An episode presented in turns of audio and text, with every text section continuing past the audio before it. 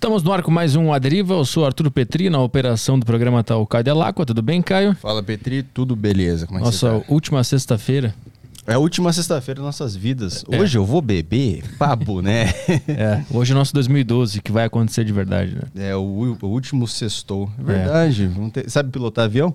Não, tinha que ter, eu tinha que ter aprendido a pilotar helicóptero. Hum, o Flight, Flight Simulator você não jogou muito, não. Joguei, mas não adianta nada, porque o avião demora muito pra decolar. Quando der o problema, como diria Bill Burr, tem que subir e ir embora. Ah, Não. tá. Quando. Tem que pegar, tem que pegar a velocidade na pista. É, demora demais. Bom, mas é isso aí. É Aquele vidrinho de cianeto no canto da boca. Dependendo do que acontecer domingo, a gente toma. eu já, eu já até fiz o bigode aqui, ó. Pra morrer bem. Ficar bonitinho no bonito no caixão. Pra estar na guerra civil com estilo, né? Sim, aham, com a barba feita, tal, como um, como um militar de verdade mesmo, com a barba feita. Manda ver aí.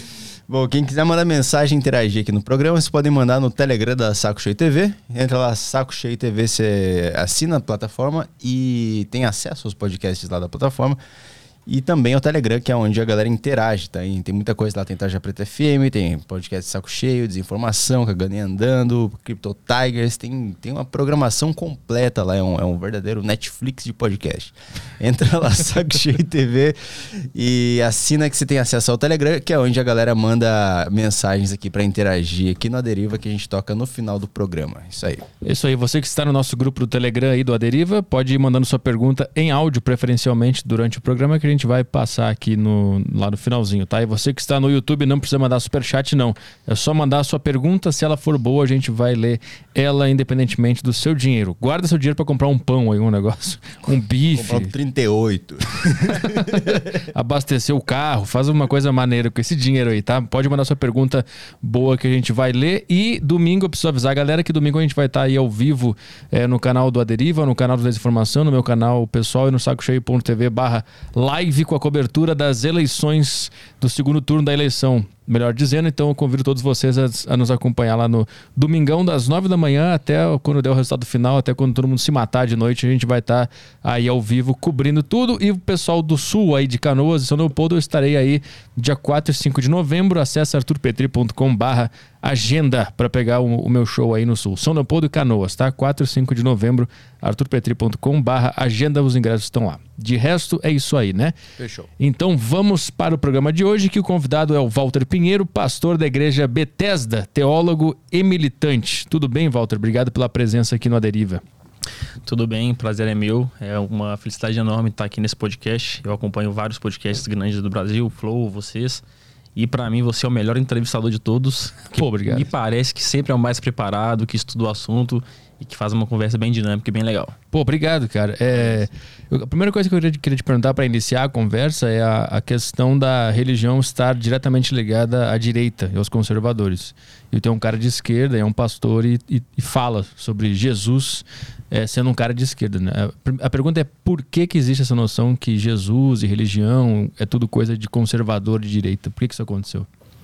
Historicamente, é, os setores que dominaram é, as igrejas, principalmente as igrejas protestantes evangélicas, são os conservadores europeus e os conservadores americanos. Então, eles têm mais dinheiro, eles têm mais poder, e quando eles evangelizaram o mundo, quando eles espalharam sua ideologia, suas igrejas pelo mundo, eles vincularam a ideia de que Jesus era esse conservador, defensor da moralidade, dos bons costumes, que é uma coisa que é bem distante né, do que a gente vê na Bíblia. E o fator se deve porque quem tem a hegemonia do discurso transmite a verdade. Então, ser evangélico é ser conservador, porque quem tem os meios de comunicação, quem tem as grandes igrejas, as igrejas da televisão que tem os canais de comunicação, são todos conservadores. Hum. Mas aí, no, no fundo, tu acredita que os ensinamentos da Bíblia e de Jesus, eles se voltam mais para a esquerda ou ele é neutro e é, é mais para o nosso indivíduo? É, eu não- nunca diria que Jesus é um militante de esquerda e eu nem diria que a Bíblia volta os seus ensinamentos para a esquerda, porque seria é um anacronismo. É, a Bíblia é uma tradição que está aí há mais de dois mil anos, é, principalmente Jesus, a história de Jesus é uma história milenar e a esquerda, como conhecemos hoje, é uma esquerda bem recente na história, tem dois séculos, três séculos. É, mas quando a gente pensa é, nos ensinamentos da Bíblia, a Bíblia tem uma doutrina social e uma doutrina de visão de mundo.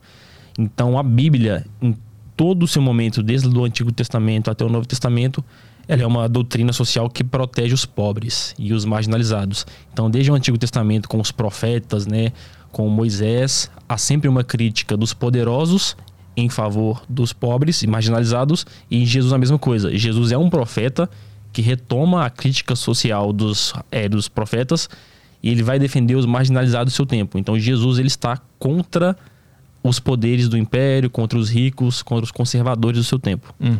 Quais são esses, esses pontos é, especificamente para a gente aprofundar mais na, na história toda que distancia as figuras de Jesus e da religião de forma geral da, dessa direita que a gente. Principalmente do Bolsonaro, né? Que é o que é está representando essa direita hoje. Então, vamos pensar. Quando o Bolsonaro fala sobre. Ele tem dois discursos básicos, né? O primeiro deles é Deus acima de todos, Brasil acima de todos ele quer fortalecer duas coisas: uma noção de que existe um Deus superior a todas as coisas, que é soberano, poderoso, e a fortalecer a ideia de que esse Deus está associado a uma pátria, né? Associado ao Brasil e que a gente tem que ter um nacionalismo. É uma coisa complicada porque nacionalismo não é uma coisa de Jesus. Jesus, ele é um Deus, é para os cristãos, né? Ele é um Deus encarnado que se doou para toda a humanidade. Então essa noção de um Deus que privilegia um Estado, uma noção de povo específica, é uma noção muito distante da Bíblia. Então, Jesus é um Deus que se dá a todos os povos. Então, esse nacionalismo cristão que Bolsonaro prega é distante da Bíblia, principalmente porque Jesus o tempo todo está dando uma ênfase em acolher o estrangeiro, acolher aquele que tem uma cultura diferente. E essa ideia do Deus soberano também é, não faz sentido para a Bíblia, porque Deus no Antigo Testamento é um Deus poderoso, um Deus distante, mas a história de Jesus é um Deus que se encarna e um Deus que se faz humano, que se faz perto. Então não existe essa noção de Deus acima de todos. Deus está ao lado de todos, com uhum. todos. Deus é Emmanuel, que significa Deus conosco. Então Deus se humanizou para não ser mais chamado de Deus, e sim de Cristo, de Jesus, Salvador. E Jesus mesmo fala que eu não sou mais mestre de vocês, mas eu sou irmão de vocês. Ao tempo todo ele se coloca de lado.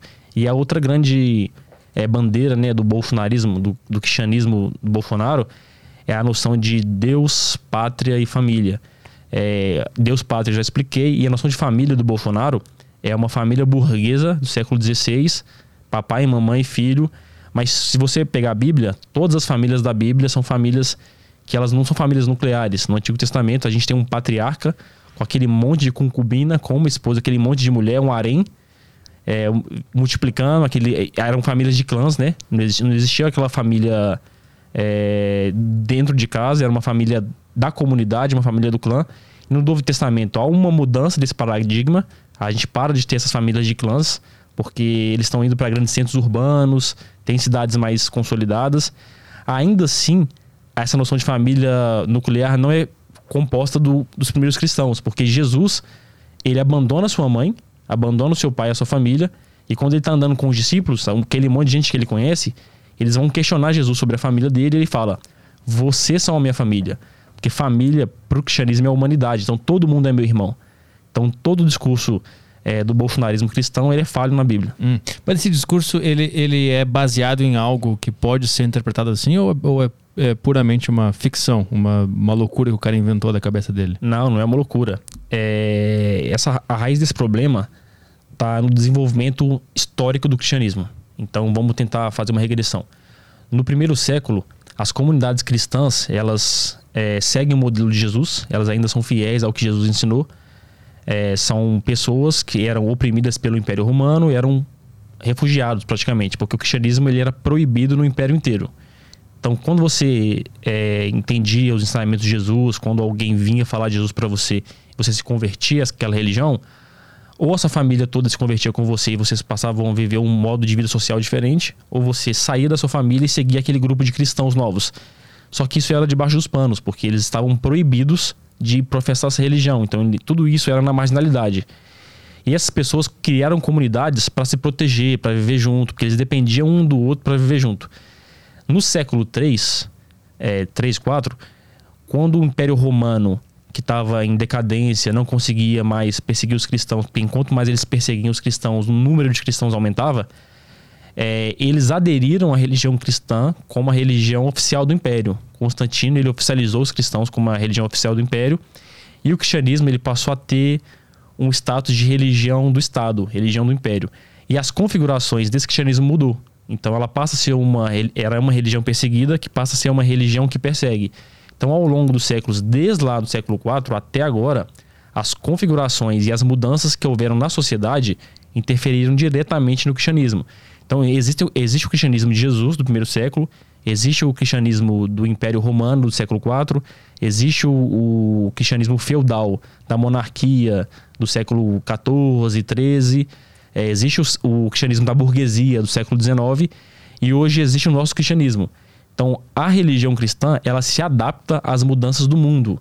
Então, esse cenário hoje que a gente vê do cristianismo conservador, o cristianismo da pátria, o cristianismo da família, ele é exclusivamente um cristianismo norte-americano. Hum. Se você vê hoje o que as pessoas falam, é, o que é ser um cristão verdadeiro, são todos os valores da cultura americana exaltação da bandeira, exaltação do Estado forte, é, posse de armas, todo o discurso bolsonarista é um discurso conservador norte-americano. Hum. Então, e tu vai então pelo por, por esse cristianismo lá o, o, original, o primeiro, antes de passar por todas as camadas de Império Romano, da burguesia e tal, tu tenta resgatar aquele primeiro originário, é isso? Isso é a tentativa, por exemplo, é, eu vou, na verdade, responder o que você está perguntando é por que, que, eu sou de esquerda, né? E cristão, assim. Não, eu quero não. saber, é, a, a, tua visão é, do cristianismo, é, ela não sofre nenhum impacto dessa, dessa história acontecendo que vai manipulando o cristianismo. Tu tenta Sofre resgatar os, os, os, conceitos lá Sim. da primeira onda, digamos assim. Porque, na verdade, todo mundo diz isso. Hum. Até o conservador. Todo mundo tenta resgatar e usar esse discurso de que eu represento o cristianismo verdadeiro lá de Jesus. Você vai ver esse discurso na boca de, até dos mais fundamentalistas. A questão é que a gente faz uma, um paralelo com não com o que Jesus só falava, mas com as pessoas que ele andava. Isso que é a diferença. É, não existia um cristão rico, cheio de posses do primeiro século. Porque lá em Atos, no livro de Atos, no, nos, nos escritos de Paulo, tá o tempo todo Paulo ensinando que os cristãos deveriam repartir os bens, que eles deveriam entregar tudo aos apóstolos para eles repartirem para a comunidade conforme a necessidade de todo mundo. Então, o que eu tento fazer é sempre resgatar qual era a missão de Jesus. Uhum. Não só quem era Jesus, não quem era o Jesus histórico, mas o, qual que é a nossa missão nesse mundo. Aí a gente chama isso de o reino de Deus. Como que a gente implanta o reino de Deus na Terra? Uhum. Tem gente que acha, depois eu posso, a gente pode bater um papo sobre isso, que acha que trazer o reino de Deus na Terra é trazer o céu, né? Esse céu metafísico, onde tem os anjos, aquela coisa toda, para a Terra. Não trazer o reino dos céus, o reino de Deus na terra, é trazer os valores, os princípios do cristianismo para a nossa vida cotidiana, uhum. que é a igualdade, o amor, a fraternidade, é a luta contra os opressores, é o resgate de, pessoas que estão sendo vitim, vitimadas pelo, pela sociedade. Então, tento fazer um resgate desses valores para pensar um cristianismo aos moldes de Jesus. Uhum. Tu falou que a gente não tem que entender quem era Jesus, mas os ensinamentos de Jesus, né? Sim. Quais são os ensinamentos? Tu citou alguns por cima, Sim. mas vamos aprofundar mais quais são os ensinamentos. Como seria uma sociedade que a mensagem dele foi absorvida e aplicada? Então, é, por exemplo, quando, quando Jesus ele nasceu, né? Ele nasceu num contexto onde a sociedade dele era uma sociedade religiosa. Ele via uma teocracia, onde os judeus e o Estado eram misturados é, o Estado israelense e, os judeus religiosos eles dominavam o Estado. Só que eles sofrem é, a invasão de dois impérios. Primeiro o Império Grego, depois vem o Império Romano, que é muito maior, invade Israel e eles dominam aquela sociedade. Jesus nasce nesse contexto e ele nasce num contexto político. Então, existia uma profecia ali, quando Jesus nasceu, de que nasceria um homem que seria o rei dos judeus, que é, tiraria eles da opressão do Império Romano. E é por isso que Herodes, eu não sei se você lembra disso, né, na sua, se alguém te contou uma história, se você viu um filme, que tem uma historinha que quando Jesus nasce, eles mandam matar todas as crianças. Aí Jesus tem que fugir pro Egito, essa historinha. Uhum. Jesus, ele nasce um refugiado. Ele nasce uma pessoa que não tem direito à própria terra, porque ele está sendo perseguido. Ele é um perseguido político. Porque isso tudo tem a ver com política. Então Jesus, ele foge para pro Egito, volta depois com os pais dele. E depois a gente. Aí Jesus na Bíblia aparece com 12 anos no templo, né? Na festa pascual lá, falando com aquelas pessoas mais velhas. E ele, todo mundo fica impressionado com a inteligência de Jesus com 12 anos. E depois a gente vai ter hum, é, notícia de Jesus só com 30 anos, pelo menos na Bíblia. Existem outros livros, né, relatos históricos que apontam o que Jesus fazia nesse meio tempo. Hum. Mas quando Jesus tinha 30 anos, ele aparece. E quando ele aparece, ele vai lutar contra algumas coisas. Por exemplo, é, ele lutava com essa noção de que o sacerdote religioso ele não deveria ter relação com o rei. Porque essa não é uma noção do judaísmo antigo. O judaísmo antigo fazia muito bem uma separação entre a religião e a esfera política e social, mesmo sendo uma teocracia. Mas aí, um pouco antes do nascimento de Jesus, é, a gente chama isso de é, o Israel, Jerusalém no segundo templo. Que o templo ele é misturado com a religião um pouco, 100 anos, 200 anos antes de Jesus nascer. Só que isso não é a tradição judaica original, porque eles tinham uma devoção muito grande a Deus. Deus ele era separado de todas as coisas. Deus era muito puro para se meter com as questões do Estado, com as questões da guerra, com as questões políticas. Então Jesus ele começa a denunciar os religiosos do seu tempo, apontando para os profetas e aí explicando o que é um profeta para as pessoas que estão assistindo a gente. No Antigo Testamento, no mundo judaico, é, existiam pessoas que Deus falava com elas, eles tinham uma conexão com Deus, e esses profetas, eles eram críticos sociais. Então eles estavam o tempo todo denunciando a opressão do rei com o povo de Deus.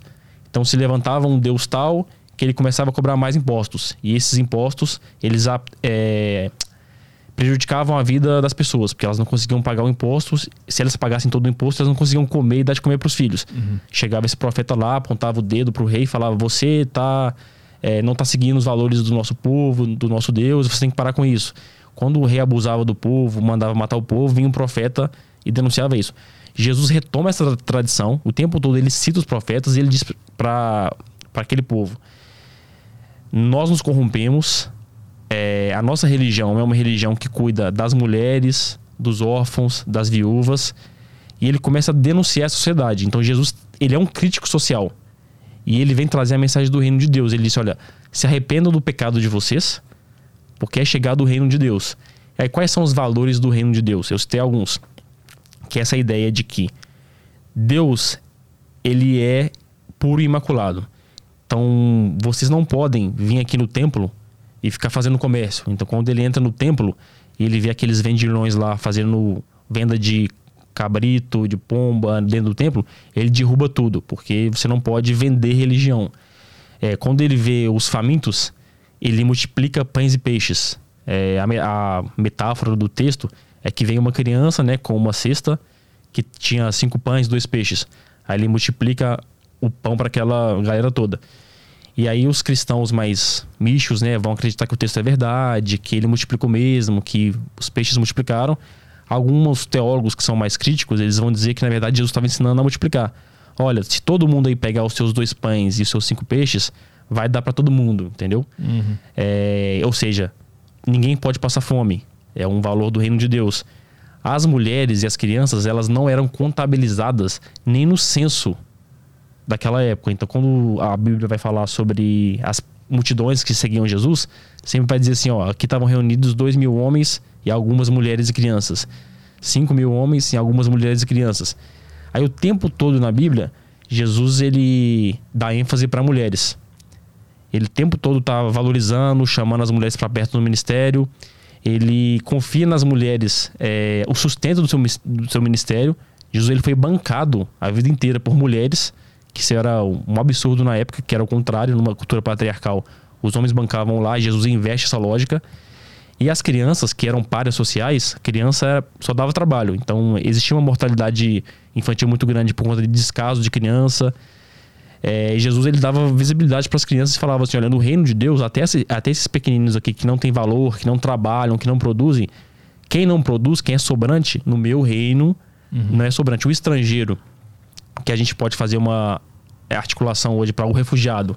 Ah, o refugiado haitiano, o refugiado é, de Kiev lá, eles têm que ser recebidos no nosso país como se fosse um de nós. Então eles têm que ter emprego, têm que ter acesso à comida, alimentação, moradia. Todos esses são valores de igualdade. Então os valores de Jesus são: todos os seres humanos têm que ser identificados como iguais. Então o que você quer de bom para você, você tem que querer de bom para o outro. Então você tem que amar ao outro como você ama a si mesmo e a Deus. Isso parece ser muito óbvio, né? Vendo assim de. Sim. Na letra fria do negócio parece óbvio, tem que amar as pessoas, tem que deixar todo mundo bem, basicamente essa é a mensagem, né? Por que é tão difícil acessar isso? A gente sabe que é certo, mas agir na nossa vida sobre esses ensinamentos é muito difícil, né? Porque tem a nossa natureza humana, eu acho que Sim. entra em, em contraste com esses ensinamentos. Como é, como é que faz pra viver essa vida? É, é bom você ter, ter apontado isso, porque primeiro nós somos animais. Então tem essa, questão do egoísmo pelo instinto. Nós queremos sobreviver e um animal ele está disputando recurso, né? Então, pô, eu não vou partilhar meus bens porque eu não sei se eu vou ter amanhã. Então isso é inconsciente. A gente é individualista por natureza mesmo. E também por pressão social. A gente vive numa sociedade de competição, de meritocracia e de competitividade. É, então a gente é condicionado, para além do nosso instinto, a ser egoísta. Então eu tenho que competir contra pessoas, ser melhor, tem tudo isso. Como que você consegue superar essa, essa publicidade é, de competição e esse instinto? Aí a metáfora bíblica, ou o ensinamento de Jesus é você tem que morrer para você mesmo. Hum. Então por isso que é- tem a ideia do novo nascimento em Jesus, a ideia do batismo. É porque quando você se torna cristão e entende os valores de Jesus, o seu, a gente chama de velho homem, tem que morrer. Então quem você foi até hoje não existe mais. Você tem que morrer e a partir desse momento você vai tomar uma decisão consciente de viver uma vida diferente. Ou seja, a partir dessa nova vida diferente não existe mais eu. É uma comunidade do nós. Hum. Interessante, porque isso é uma coisa que a gente tá falando em off, né? Eu sempre tive uma, uma noção de que. eh, Eu nunca li a Bíblia, né? Porque pra mim é muito confuso, assim, mas pelo pouco que eu vi, me parece muita, muitas coisas ali serem analogias psicológicas do, do ser humano, de batalhas internas que nós temos com, com nós mesmos, conosco. Com nós mesmos, tá certo nesse sentido? Eu acho que é isso que tá rolando ali, uma batalha interna do ser humano com a sua psicologia. Mas tem muita gente que acha que, que o que tá escrito ali são fatos reais, concretos que aconteceram, né? Qual é a tua interpretação sobre, sobre a Bíblia nesse sentido? Então, se você entrevistar ou conversar com a grande maioria de qualquer cristão, é porque assim, Bí- você citou uma coisa que é muito legal. A Bíblia é muito difícil de ler. Apesar das pessoas fa- falarem que é fácil, não. A Bíblia é muito difícil de ler e interpretar para qualquer pessoa. Então, apesar da gente ter o texto hoje lá acessível para todo mundo, várias traduções, várias versões, se você hoje pegar uma Bíblia, qualquer parte dela e ler ela inteira, tu vai ter uma noção de algumas histórias, mas tu vai ter tipo um entendimento de 20% do que o texto está dizendo, porque ele foi escrito em um contexto diferente para pessoas diferentes.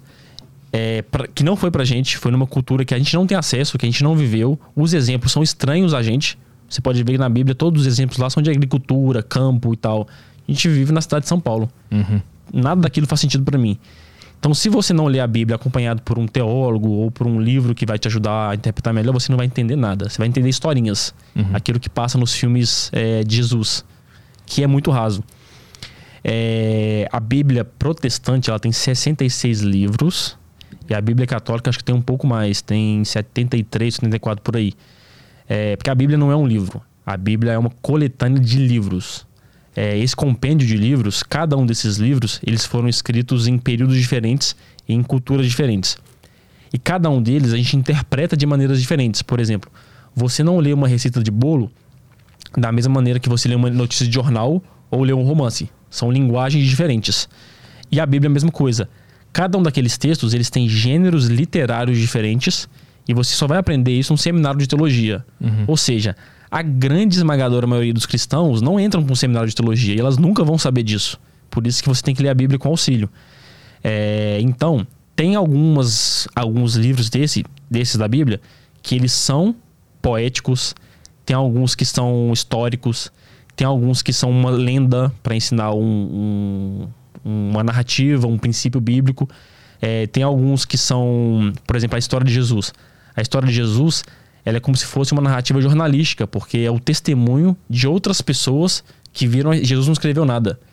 Então, tudo aqui, ó, por exemplo, a gente tem o Evangelho de Marcos, Mateus, Lucas e João. São quatro olhares diferentes sobre a mes- mesma história. E essas histórias, elas não são iguais. Por exemplo, tem parábolas que estão no Evangelho de João, que elas são escritas em outro momento no Evangelho de Marcos, porque eles encaixam as parábolas em momentos diferentes, conforme eles querem contar alguma coisa ou como eles se lembram. Então, por exemplo, vou dar um exemplo mais prático. É, o livro de Gênesis, que tá lá a história do, do- da criação do mundo, de Adão e Eva, do dilúvio. da Torre de Babel. Tudo isso para mim e para a teologia que eu sigo são narrativas mitológicas. É, Gênesis do capítulo 1 até o capítulo 11 para mim, tudo aquilo ali não existiu. Aquilo ali são histórias que querem ensinar princípios bíblicos. Como a humanidade é, surgiu, o, como que a humanidade começou a caminhar, por que, que a humanidade é egoísta e rebelde a Deus. E aí vários judeus escreveram a sua história de origem, entendeu? Hum. E qual é, a, por exemplo, qual é o, o, o resultado da analogia da, de Adão e Eva, por exemplo? Só pra gente entender como é que tu enxerga. O que, que tá querendo dizer aquela história ali? Sim. É, por exemplo, quando você vai pegar o relato da criação de, de Gênesis ali, Gênesis 1 e 2, é, por exemplo, vai dizer que, a Bíblia, que Deus criou a Bíblia em sete dias. E no último dia ele descansou. Criou em seis dias e no último dia descansou. Você pode levar isso para a questão literal. Tá, Deus criou o mundo em seis dias e no sétimo ele descansou. Faz... Eu sou geógrafo também. Eu sou teólogo de formação e estou terminando geografia. Então eu sei que a Terra foi criada há 6 bilhões de anos. A Terra não foi criada em seis dias. Isso é comprovado, datação de carbono, estudos científicos. Como que eu concilio a minha fé do texto? Como eu concilio essa questão científica que eu estudo também? Indo para o judaísmo, é, entendendo como que os rabinos mais antigos leram essa história. Eles não leem essa história como um fato histórico. Isso é muito do mundo ocidental, da gente que herdou essa tradição e tenta botar um lado muito científico em tudo, assim, para provar que a Bíblia foi escrita em seis dias. Não. É, esse texto foi escrito 730 e poucos anos antes de Jesus. Nesse período, os judeus eles estavam sob o domínio do Império Persa. Hum. E eles não tinham uma história de origem. O judaísmo não tinha uma história de origem, de como começaram as coisas. E dentro do, do exílio, eles estavam refugiados, é, em exílio, refugiados no, no Império Persa, sob a dominação desse grande império. E existia uma cosmogonia, né, uma história de fundação de mundo dessas outras religiões que eram maiores do que o judaísmo. E nesse contato de culturas, o que, que esses judeus pensaram? Pô, aqui nós estamos sob a opressão desse povo maior do que a gente. E como que eles justificavam a opressão de um povo dominado? Você oprime primeiro pelo exército, impõe a força dos seus soldados que são maiores, subjuga esse povo economicamente, cobrando imposto, exilando eles do, do país deles. E depois você tem que usar sempre religião para legitimar a vida social. Como que você faz um povo inteiro ficar escravizado. Isso aconteceu em toda a história do mundo, dizendo que é vontade de Deus. Uhum. Então esses deuses persas e babilônicos, eles sempre é, a humanidade foi criada para servir os deuses. Então, se, se você vê nas histórias antigas, é a partir do sangue de um deus, o ser humano foi criado e o ser humano deve obediência a esse deus e deve pagar tributos. Aí vem a cosmogonia judaico-cristã e vem dizer não, é o ser humano não foi criado para o trabalho, o ser humano foi criado para viver com Deus. Então, diferente de todos esses outros deuses aqui, nós trabalhamos seis dias, mas no sétimo dia a gente descansa, porque a gente não é escravo.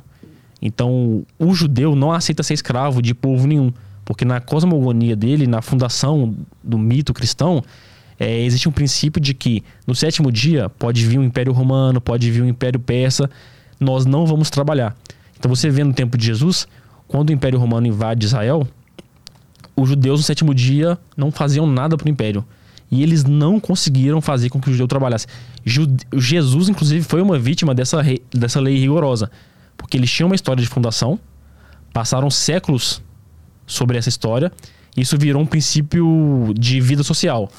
Ou seja, aquela ideia de que nós não trabalhamos no sétimo dia virou lei. Então, no sétimo dia não, faz, não pode fazer nada. Quando Jesus curou no sábado, no sétimo dia, ele foi perseguido pelos religiosos. Hum. Porque aquilo é um princípio sagrado inviolável. Isso está na, na, fundação da nossa história, do nosso. Deus não permite que a gente descanse no sábado. E a intenção disso era: nós vamos nos rebelar contra a escravidão. Hum. O, o, diga tu, continuar. Não, não. O, o, cristianismo, ele, ele é o primeiro. É a primeira religião que, e, que traz Deus pro lado das pessoas, porque tu falou que até então estava em cima, né? A gente tinha que servir a ele. E aí o cristianismo vem e ele meio que desce Deus para o nosso nível aqui e bota a gente lado a lado com Deus. Foi a primeira que fez isso? Isso foi a grande sacada da, da religião? Na, na, verdade, não. Não é a grande sacada, porque assim, eu não sou um estudioso de religiões do Oriente. Então, hum. o budismo, o hinduísmo, Eu sei que no budismo tem isso, e o budismo é uma religião um pouco mais antiga do que o cristianismo. Hum. Tem essa ideia da humanização de Deus, da reencarnação lá de Buda num cachorro, numa flor, num ser humano. Então eu acho que tem princípios lá. Entendi. A sacada do cristianismo é que Jesus ele não ensina o amor, ele é o amor.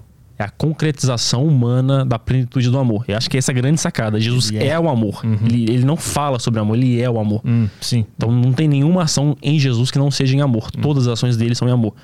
Eu acho que essa é a grande sacada. Mas voltando um pouco é, sobre essa questão de os textos da Bíblia, né? Eu dei o exemplo de Gênesis, Aham. mas a própria história do dilúvio lá, é, que tá também em Gênesis, a ideia do dilúvio é que no mundo antigo é, existiam várias enchentes que acabavam com as plantações, é, porque eles permeavam, eles viviam no mundo ali permeado pelo rio é, Nilo, né? Porque os judeus eles vão para eles vão ser eles vão ser escravizados pelo Império Egípcio. Então os judeus eles passaram grande parte da vida dentro do Egito. Depois que eles vieram peregrin- peregrinar e subiram ali para a terra de Canaã, onde é Israel hoje. E é um povo que sempre viveu margeado em rios, que sofreu com dilúvios. Imagina é, para você, vivendo há dois mil anos atrás, sem tecnologia, sem recursos. Você tá morando ali na sua casinha na beira do rio. Aí tem uma chuva mais forte, enche o leito do rio. Que, que, que, para você aquilo é o quê? O fim da humanidade. Aham. Deus punindo. É Deus punindo. Aham. É, então, assim, as pessoas, no mundo antigo, todo mundo justificava todos os fenômenos naturais com o olhar de divino. Uhum. Então, a- só que as sociedades elas vão se desenvolvendo e o pensamento crítico religioso também vai se desenvolvendo. Uhum. Por isso que você vai ver muito essa ideia de punição com coisas é, naturais, fenômenos naturais, muito no Antigo Testamento, mas você não vê no, no- nos escritos de Jesus. As pessoas param de falar disso. Por quê? Porque a religião se desenvolve a partir do momento que eles vão tendo mais conhecimento das coisas. E, por exemplo, é, só para terminar assim, para ficar claro para as pessoas, a história de Caim e Abel. A ideia de que por que Caim matou Abel? O texto não vai dizer. O texto vai dizer que Deus é, pede uma oferta dos dois. Um oferece o- a gordura do animal e o outro oferece é, plantas, as hortaliças, a, o- a plantação dele.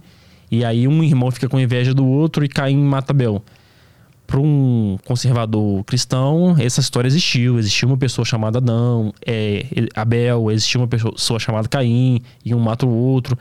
Mas na verdade aquele texto está fazendo uma crítica entre as duas culturas e as formas sociais mais antigas do mundo, que é, o, é a pecuária e o pastor, né, e o agricultor. Então esses dois povos antigos brigavam, entravam em conflito sempre, porque eles competiam por espaço de terra. Uhum. É, eram povos nômades que disputavam recursos no deserto. Imagina a, a dificuldade para achar poços para beber água, a dificuldade para achar campo para pastar. As ovelhas, o gado ali do pastor, sempre comia as plantações do agricultor. E o agricultor, ele tinha o quê? Que o, que o pastor não tinha? Ferramentas de corte para arar a terra, facão, enxada. Então, os agricultores matavam os pastores. Existia uma guerra entre a- os clãs dos pastores e os clãs dos agricultores. E aí essa sociedade que não sabe resolver esse conflito, como é que a gente vai resolver esse conflito por terra? Vamos ensinar um princípio divino. E aí a história vai dizer que Deus chega para Caim e pergunta: "Cadê o seu irmão? Onde está Abel?" O que essa história está querendo dizer é o seguinte: nada passa desapercebido ao olhar de Deus. Então vocês que estão se matando aí por causa de terra, Deus está vendo isso, ele vai julgar você. Então, Caim, você tem a obrigação de zelar pelo seu irmão, você tem que entrar em acordo. Não podem se matar mais. E aí que vão vir, depois de muito tempo, os dez mandamentos, não matará. São vários princípios que vão sendo desenvolvidos a partir da relação social. Então a Bíblia é, uma- é um trabalho artístico. Muito artístico. É, uma coisa que as pessoas não sabem é que a Bíblia, quando ela foi escrita, não foi um cara que sentou e psicografou, tipo assim, ele estava conversando com Deus. Ah, Aham. Deus está falando aqui no meu ouvido e eu vou escrever aqui. Não, não foi assim. É primeiro que a escrita nem faz parte desse mundo. É uma tradição oral. Então a escrita ela vai ser desenvolvida muitos séculos depois. É um povo que ele vive as experiências, eles sentam para conversar nas fogueiras, eles começam a desenvolver é, o pensamento do povo religioso. Os sacerdotes eles ficam responsáveis por guardar esse conhecimento. Depois vem os escribas que vão registrar essa história. Mas como que essa história é preservada? Porque eles toda, todo festival religioso, eles se sentavam para contar as histórias do, do povo antepassado. Então a história nunca se perdia. Uhum. Então por isso que existe uma fidelidade nesse, por exemplo, existe uma crítica muito grande de ateus em relação à Bíblia, para dizer que ela foi adulterada, que aquilo não existe. Não foi adulterada, porque essa tradição oral, ela faz com que o texto seja mais verdade que qualquer outro texto. Porque todo mundo da comunidade sabia do que aconteceu. Então era muito difícil adulterar um texto bíblico. Uhum. E aí, é, esses textos eles eram escritos em comunidade. Então tinham muitas vozes. Por exemplo, uma pessoa levantava a mão e dizia: Ah, não, o meu antepassado Moisés, ele bateu a pedra e o mar se abriu. Aí vem o outro e fala assim: Não, não foi bem assim não. Ele bateu o cajado e aí a água demorou uma noite inteira para o mar se abrir. Então esse tipo de coisa acontecia. É um trabalho manual, artístico, que demorava muito tempo, que teve contradição. Hum. Inclusive, tem partes da Bíblia que, que questionam uma outra. Por exemplo, tem um profeta aqui, é, na Bíblia, que ele está falando que esse rei vai ser poderoso, que esse rei tem o favor de Deus. Aí tem um outro profeta, no mesmo tempo, que vai dizer: não, esse Deus, esse rei é opressor. Porque tem interesses sociopolíticos dentro da Bíblia. Uhum. Tem os profetas do rei, os profetas da corte, tem o profeta do povo. Então tá lá no texto bíblico. Mas existe uma contradição entre eles. É uma grande discussão, então, que está acontecendo ali. É uma grande discussão no texto bíblico inteiro. Mas quem tem a verdade? É, pois é. Como é que a gente, como é que a gente sabe Não sabe. o que, é verdade que, quem que estava certo e estava errado nessa discussão aí? Não sabe. Tem que ler e absorver da, da maneira mais fria possível e Tem que ler, absorver e entender. Porque a Bíblia também, ela tem, apesar dela ser um livro com muitas contradições, com muitos povos pensando, ela tem um fio condutor. Hum. Ela tem um fio condutor do que que é o caráter de Deus, o que que é o caráter do reino de Deus e o caráter de Jesus. Essa ideia que a gente tem de que o Deus do Antigo Testamento é mau e Jesus é bom é falácia pura. É só se você ler literalmente todo o texto. Porque no Antigo Testamento, as pessoas que estão entrando em guerra, o que elas precisam? Legitimidade divina. Então eu vou atacar os filisteus, os cananeus, os povos inimigos. Eu preciso de animar o meu povo para entrar em guerra comigo. Que eu sou o general, sou o rei. Então eu vou dizer que Deus é o Deus dos exércitos. Eu vou dizer que Deus é o Deus das bênçãos. E esse povo vai comigo. Mas o tempo todo, os profetas estão dizendo: olha, vocês estão usando o nome de Deus em vão. Vocês entraram em guerra por conta de vocês mesmos. Deus não quis entrar em guerra com ninguém. Vocês mataram pessoas porque vocês quiseram. Mas isso está no Velho Testamento? Tá? No Velho Testa- Por exemplo, é, o- no Antigo Testamento, eles não tinham rei. O judeu sempre foi um povo sem rei, sem terra e sem rei. Todos os outros povos circunvizinhantes, eles tinham reis e grandes impérios. O povo se reúne e começa a clamar a Deus por um rei. Aí eles vão até o profeta Samuel e falam assim: "Ó, queremos um rei". E aí quem que eles vão ungir rei? Saul. É a história de Saul, Davi, do gigante Golias começa aí. Então Saul é o primeiro rei dos judeus. Quando eles vão ordenar Saul a rei, o profeta Samuel diz: Olha, é, eu não quero rei. Eu vou dar o rei que vocês estão pedindo. Mas o tipo de sociedade que eu quero para vocês não é uma sociedade assim. E a partir do momento que eles têm um rei, a sociedade judaica começa a decair. Começa a haver morte, mais guerra.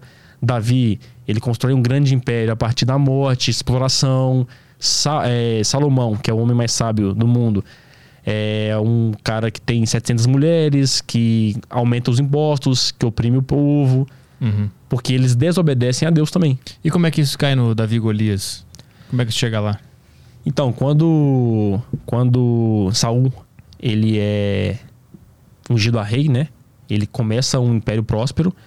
Depois ele começa a se envaidecer, porque ele é o rei. Então ele começa a ter atitudes de nobres é, que sempre subjugam o povo e ele começa a desobedecer os mandamentos religiosos.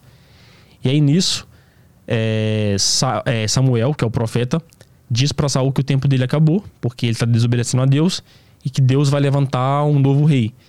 E esse novo rei é um menino, é o último filho, né, é, de uma sociedade, de, uma, de um clã. E eles vão é, para a guerra. Ninguém consegue desafiar o gigante, porque tá uma guerra contra os filisteus. Aí tem um gigante lá que tá desafiando o povo judeu e ninguém tem coragem de enfrentar ele. E aí tem um menino no campo que nem era soldado, que nem guerreava. E aí eles chamam esse, esse na verdade esse menino vai para a guerra para entregar água, armamento e comida para os seus irmãos. Aí quando ele chega lá, ele escuta que esse gigante está desafiando eles e ele fala: Eu vou desafiar. Vocês não estão ouvindo que ele está desafiando nosso povo? Vocês não têm coragem, mas eu tenho. Então, um menino, bem novo, ele desafia o gigante, acaba matando esse gigante. E aí ele não se torna o rei ainda, porque ele é perseguido pelo Saul. Então começa uma guerra. O antigo rei Hum. e essa, esse menino, esse menino ele vira soldado do, do Saul, ele trabalha pro Saul, mas depois ele é perseguido, porque o Saul não quer abandonar o, o posto de rei. Mas isso aí, isso aí tu considera ser uma história mesmo ou é também uma analogia? Então, é, deixa eu tentar explicar mais fácil assim, de gênero literário, que a Bíblia tem vários gêneros literários. A gente tem a narrativa mitológica. Narrativas mitológicas é porque a gente tem preconceito quando a gente fala de mito, né? Hoje eu tenho mais ainda por conta do Bolsonaro.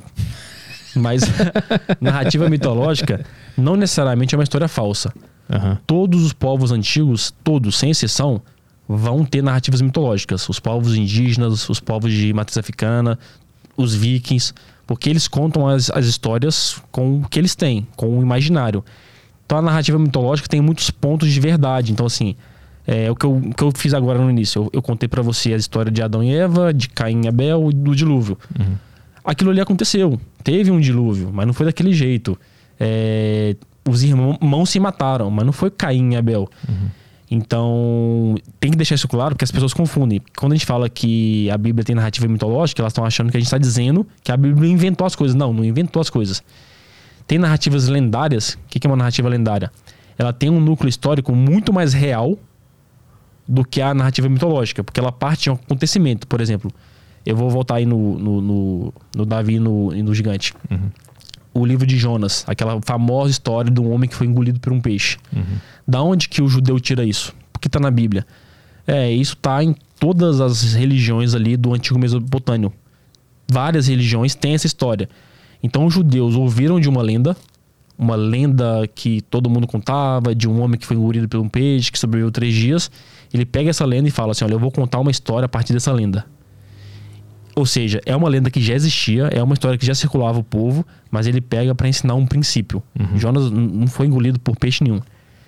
É, nessa história de Davi e o gigante, é claro e a gente tem absoluta certeza que existia um homem chamado Davi. Porque a gente tem evidência arqueológica, a gente tem evidência de outros povos que foram até Davi visitar. Então, Davi foi um homem que existiu. Existiu um império é, de Davi. Existia um império de, de judeus poderosos ali que tinha uma prosperidade. Mas as é, nuances, os detalhes que estão na Bíblia sobre o que aconteceu, isso não tem como a gente saber se é verdade.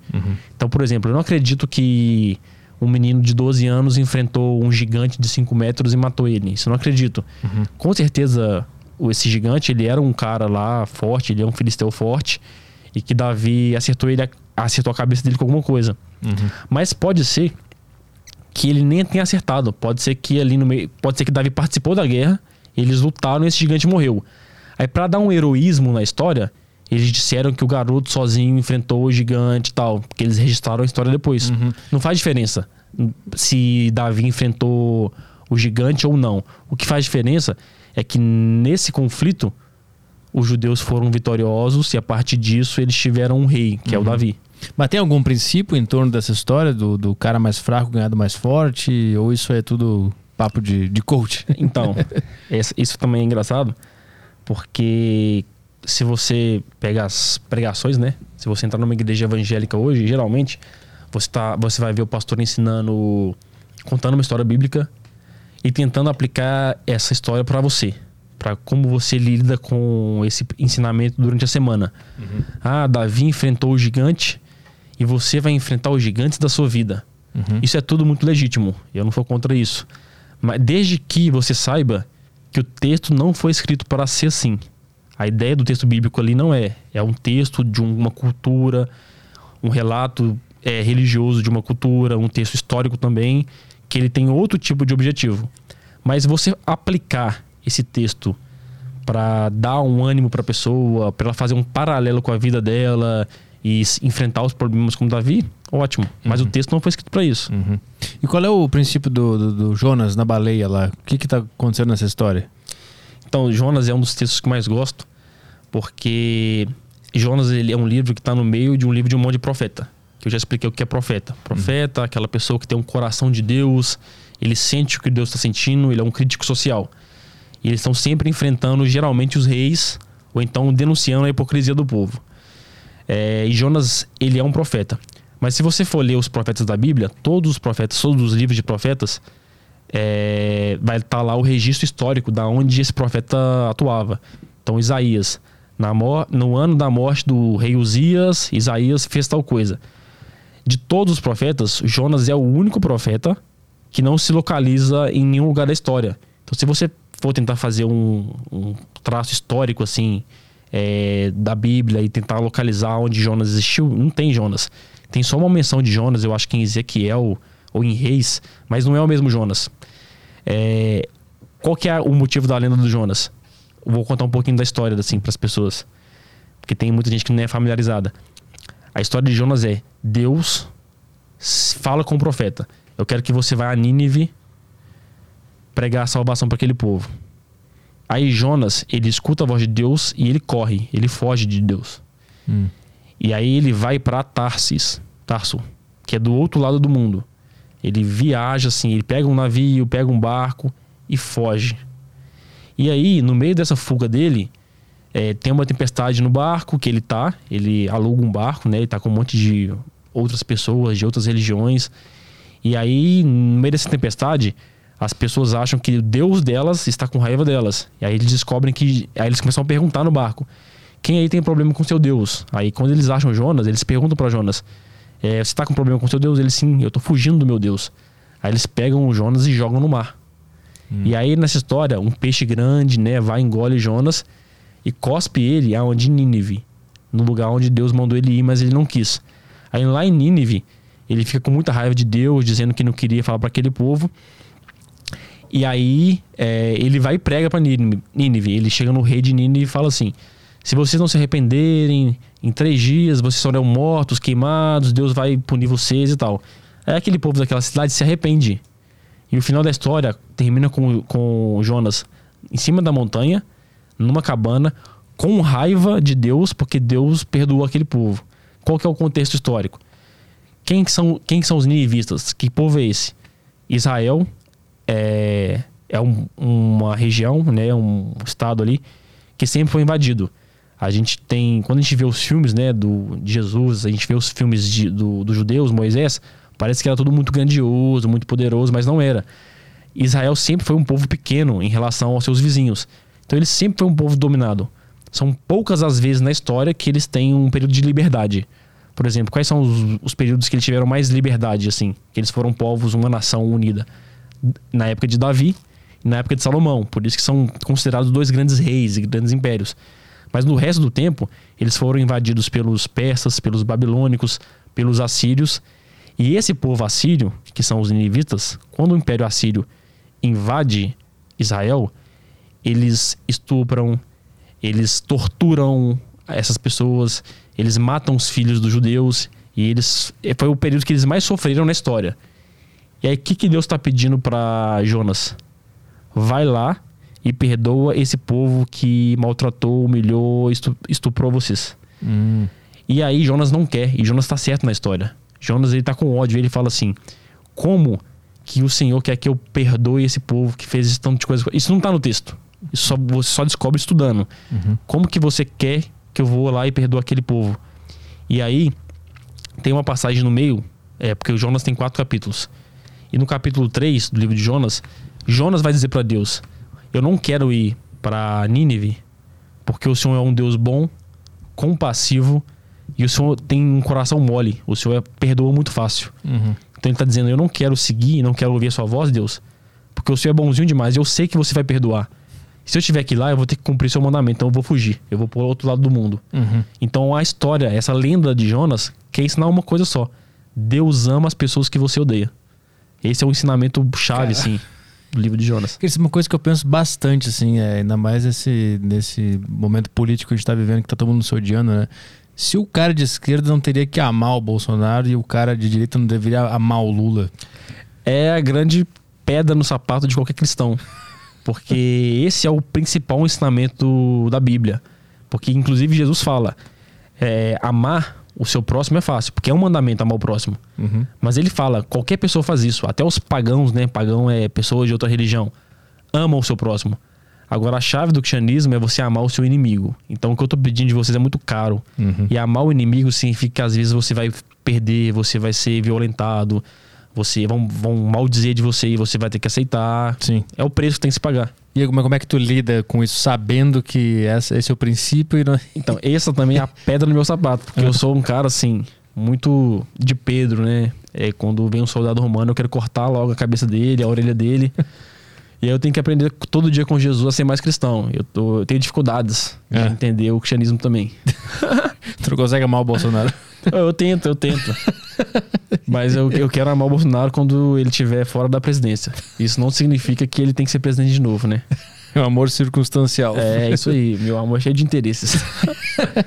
É, e o cara da- do outro lado também, que odeia o Claro. Lula, também devia conseguir amar, mas é, o pessoal não consegue. Tu, tu acha que a política distancia as pessoas um pouco da, dos ensinamentos de Jesus?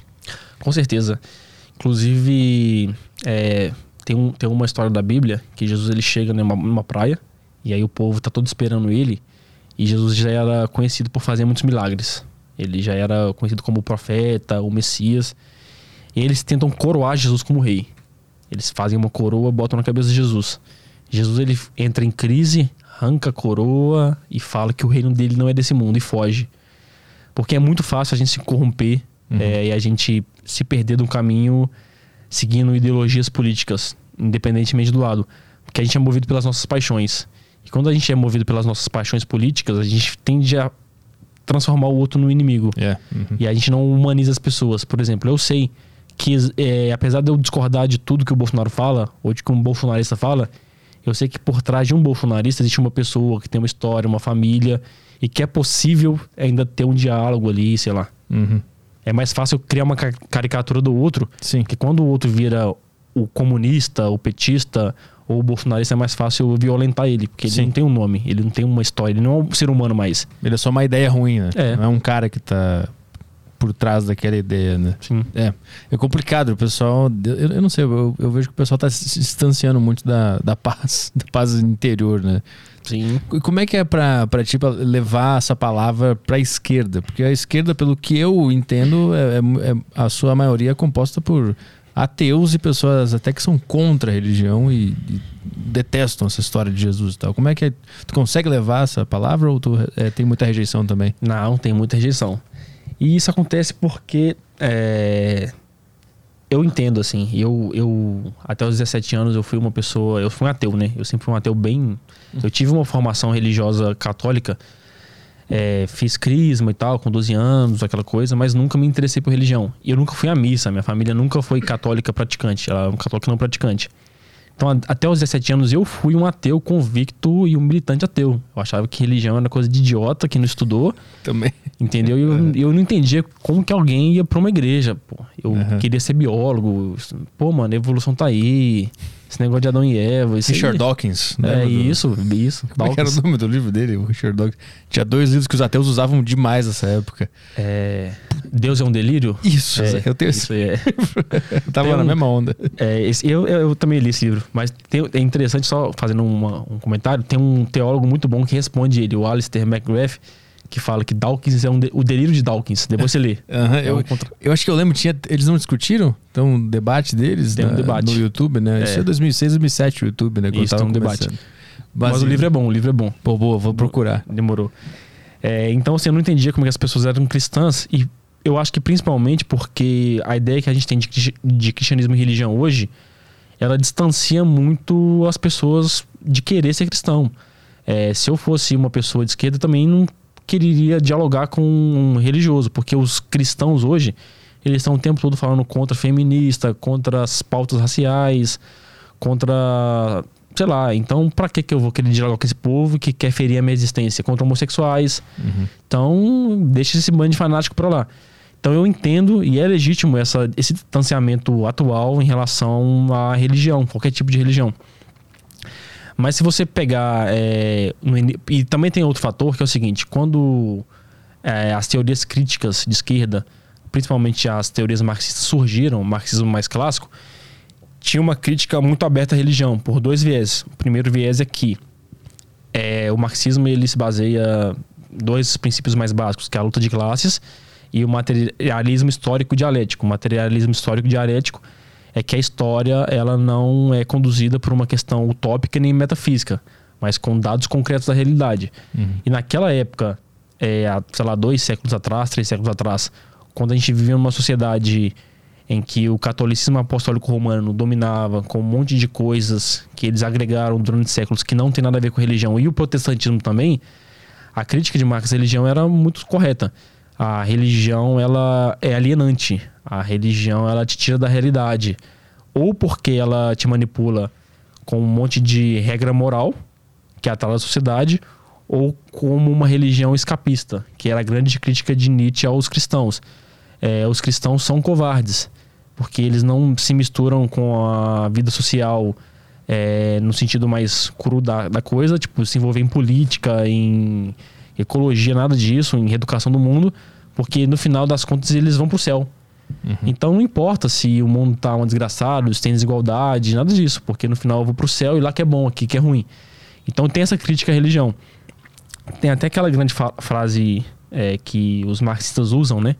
que a esquerda, às vezes, quem não estuda só, as pessoas de esquerda ateias que não estudam, usam, e que a direita adora usar para criticar a relação do marxismo com religião. Que a religião é o ópio do povo. Uhum, uhum. Aí eu vou ler a frase completa aqui, até fiz a colinha aqui. Boa. A religião é o suspiro da criatura oprimida, o ânimo de um mundo sem coração e a alma de situações sem alma. A religião é o, é o ópio do povo. Na verdade, essa frase, ela não é do Marx. Essa frase, é, vários pensadores e filósofos é, do século XVIII usavam. Kant falou isso, Feuerbach falou isso. E essa frase está no livro do Marx que chama A Crítica à Filosofia do Direito de Hegel. E quem escreveu isso aqui foi o jovem Marx. Foi o Marx que não era marxista. Vou explicar isso. É o jovem Marx, ele, ele era parte de um grupo de idealistas. Então Marx ainda ele não tinha feito uma crítica é, social como a gente conhece hoje, que é a crítica da luta de classes. Esse jovem Marx ele não está pautado na crítica da luta de classes. Então ele está criticando a religião não como se a religião fosse uma droga, porque o ópio aqui nessa frase ela não quer dizer uma coisa ruim. É, tá de novo. contexto bom, né? É, uhum. A religião é o suspiro da criatura oprimida, o ânimo de um mundo sem coração e a alma de situações sem alma. A religião é o ópio do povo. Uhum. O que ele está dizendo é o seguinte: a vida é muito dura. A vida do trabalhador aqui do proletariado é uma desgraça. E aonde esse trabalhador busca descanso, é, fuga? Na religião. E o ópio, nesse, no século XVIII, não era usado como droga ainda. Era usado só como anestesiante para dor. Uhum. Então ele está dizendo que nesse mundo sem coração, nesse mundo sem esperança, a religião é o ópio do povo. Então tá legal o povo aqui é, ter uma religião para poder se desvincular. E depois ele vai aprofundar essa crítica dizendo: o problema da religião, como ópio, é que ela pulveriza a força do trabalhador em lutar contra essa opressão. Porque os padres católicos e os pastores, eles estão o tempo todo fortalecendo o discurso da classe dominante. Aí sim começa a crítica do, da esquerda em relação à religião. Hum. Porque as religiões, elas privilegiaram a nobreza, os reis, o Estado e a classe social dominante. Então, na época que as manifestações e as discussões é, da alta de classes começaram no mundo, de quem a igreja estava do lado sempre? Da burguesia e de quem tinha mais dinheiro. Mas isso já foi corrigido, já foi discutido muito dentro do marxismo. O próprio Marx, depois, quando ele encontra com Engels, eles vão escrever outro texto, que aí eu vou, vou ler aqui, que é o idealismo alemão, que ele escreve junto com, com, com Engels. E nesse texto ele vai fazer uma crítica em relação à religião, não como se ela fosse é, uma, um fator alienante por ser um, uma coisa metafísica, que tem um Deus que não está na história concreta, mas que ela, junto com outras coisas, pode ser alienante. Então ele vai citar é, a religião, a publicidade, é, outras coisas. Então não é culpa só da religião. Mas a Rosa Luxemburgo, que é uma outra teórica marxista, ela vai fazer uma reconstrução, ela vai escrever um livro, né, que chama é, O Socialismo e as Igrejas. E nesse livro, ela vai dizer que não há problema nenhum você ter religião e você ser marxista, você ser socialista. O que ela vai dizer é que e ela vai fazer uma retomada. São cinco, é um livretinho bem pequeno assim, você pode achar no Google assim, você digita lá é, socialismo e as igrejas. É bem curto de ler, tem 10 páginas. Tem cinco capítulos, né? E no primeiro capítulo ela vai fazer uma crítica. Ela vai dizer: enquanto nós estamos tentando lutar pelo povo e pelo direito dos povos, os padres estão o tempo todo, é, ao invés de levarem esperança para as pessoas na igreja, no culto, eles estão fortalecendo um discurso de que o povo não pode lutar pelos seus direitos, que eles têm que ser submissos às autoridades, porque está escrito isso na Bíblia. Uhum. Aí no segundo, no terceiro e quarto capítulo, ela vai dizendo que o cristianismo histórico, o cristianismo do século I, do século II, era completamente ao contrário. Porque no, quando o Império Romano dominava aquela religião, aquela região, é, o César, o imperador romano, ele era o senhor e ele era o salvador. Eram títulos. Senhor e salvador são títulos do imperador que só o imperador pode ter. E aí quando Jesus nasce, Jesus morre e os cristãos começam a seguir Jesus, do que, que eles chamam Jesus? De Senhor e de Salvador. Jesus Cristo não é sobrenome. É, Cristo não é o sobrenome de Jesus. Cristo é um título. Cristo é o nome grego e Messias é o nome hebraico para a mesma coisa, que significa Salvador. Então as pessoas chamavam Jesus o Cristo, Jesus o Messias, Jesus o Salvador. Quando os cristãos chamavam Jesus de o Salvador, eles estavam confrontando diretamente o Império Romano e o imperador. E é por isso que eles eram mortos. Hum. Os cristãos eram perseguidos pelo Império, porque quando o, o imperador chegava com seu exército e mandava eles se dobrarem para o poder do Estado, eles diziam: nunca vamos nos ajoelhar para, é, diante de ninguém que não seja o Cristo Jesus. Uhum. Então, no início do século, os cristãos se assemelhavam muito com essa noção de enfrentar as classes dominantes. E aí a Rosa Luxemburgo vai fazer esse paralelo. Olha, esses cristãos aí que vocês estão criticando se parecem muito com a gente. Hum. Eles estão enfrentando o Império Romano, eles estão lutando por igualdade, eles estão cuidando daqueles que ninguém cuida, é, eles estão pegando os marginalizados desse mundo e estão trazendo para perto. Qual que é o paralelo disso com as esquerdas? É que na época de Jesus não era o capitalismo o sistema econômico vigente. Então não tinha uma noção de proletariado, de trabalhador e do chefe da empresa. Então é por isso que é um pouco diferente. Porque os, os apóstolos, né, Paulo, Pedro, os primeiros cristãos, eles pregavam uma igualdade a partir da ideia do consumo igualitário dos bens. Então é por isso que Paulo vai falar o tempo todo que os cristãos que têm mais dinheiro, eles têm a obrigação de ajudar o que não tem. Então eles pegavam todos os recursos e dividiam entre a comunidade. Para o marxista isso não existe, porque para o marxismo não é só dividir os bens, é você abolir a sociedade de classes. Como que você abole a sociedade de classes? É, tomando o poder e dividindo os meios de produção. Isso só acontece porque a gente está numa sociedade capitalista em que os meios de produção, as fábricas, as empresas, elas estão na mão de poucas pessoas e toda a riqueza está na mão- de poucas pessoas. Então a gente precisa fazer uma revolução do proletariado para que o proletariado, a classe trabalhadora, domine os meios de produção. Aí tem essa diferença. Então a Rosa Luxemburgo vai dizer: olha, ele se parece muito com a gente, mas são, que... são detalhes de épocas diferentes. Então, uhum. na época deles, eles é o máximo que eles conseguiam fazer de revolução social pelo pobre. Isso aqui é o que a gente consegue fazer. Uhum. E aí hoje a gente tem autores, né? Eu trouxe até aqui um livro é, de uma editora fundada por amigos meus, que é a editora Pageu. E esse livro chama Antologia Antidolatria, é, da editora Pageu. E tem vários artigos aqui do Michel Louis, que é um cristão também, marxista. Ele tem vários escritos sobre cristianismos e marxismo. Uhum. Hugo Asman, que é um teólogo, Henrique Dussel, que é outro teólogo, Franz Inkelheim, são todos teólogos marxistas que eles vão fazer essa crítica econômica da nossa sociedade e dizendo como que o cristianismo pode dialogar e conversar com as esquerdas e principalmente com o marxismo. Mas a, a- esquerda ela é acusada de perseguir né, religiosos, igrejas e tal. É, isso é verdade? Isso é mentira? Porque dizem que foi baseado no Marx que aconteceu essa perseguição, essa perseguição fechar Nada. a igreja e tal. Não, não. É, isso aí é engraçado porque, por exemplo, é, Marx nunca perseguiu nenhuma igreja. É, Marx tinha essa crítica à religião quando ele era o jovem Marx.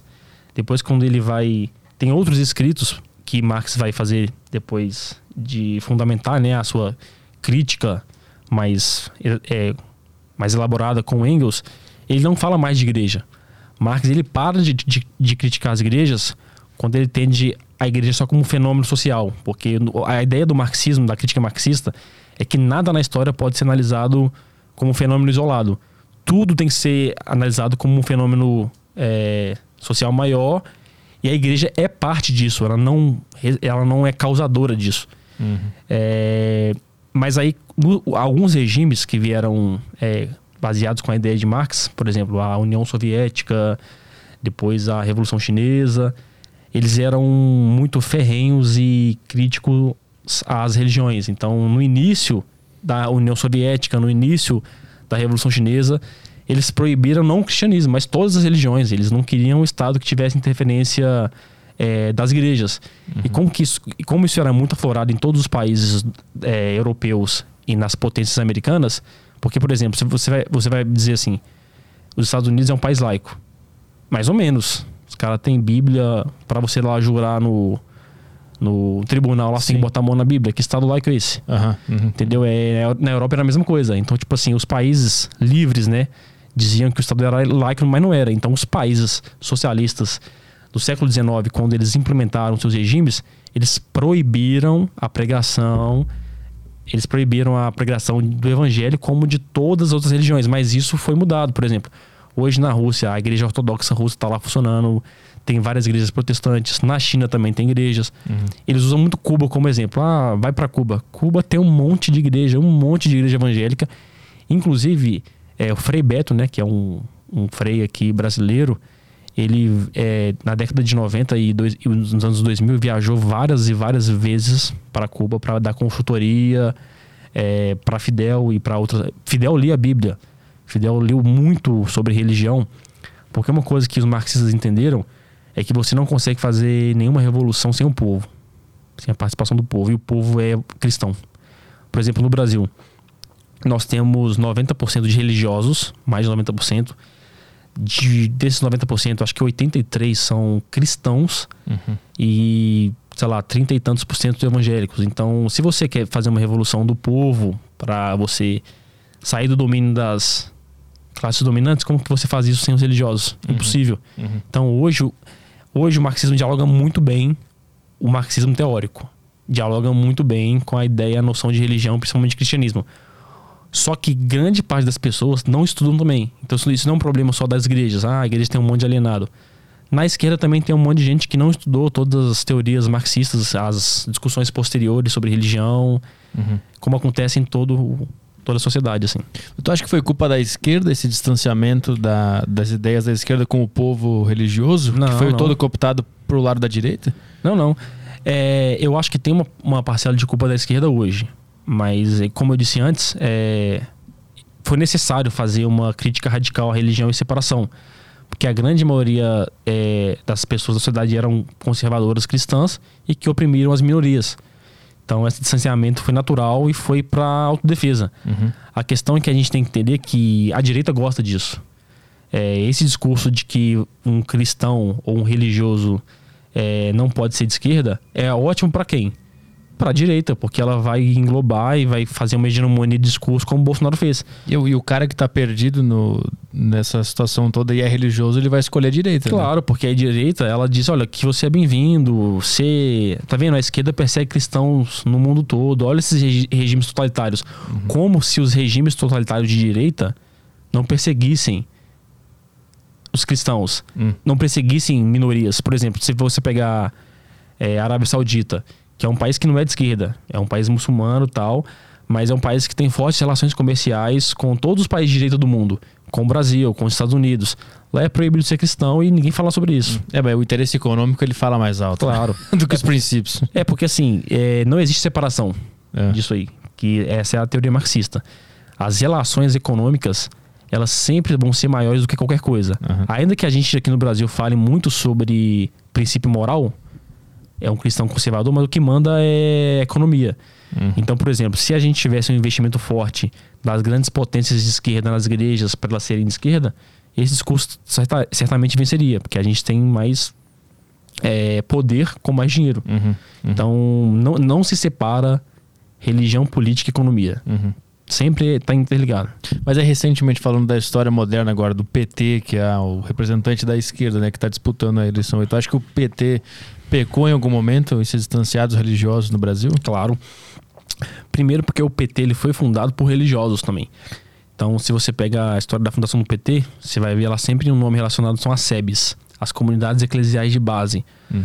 É, até 30 anos atrás, 40 anos atrás, a presença evangélica no Brasil era muito tímida.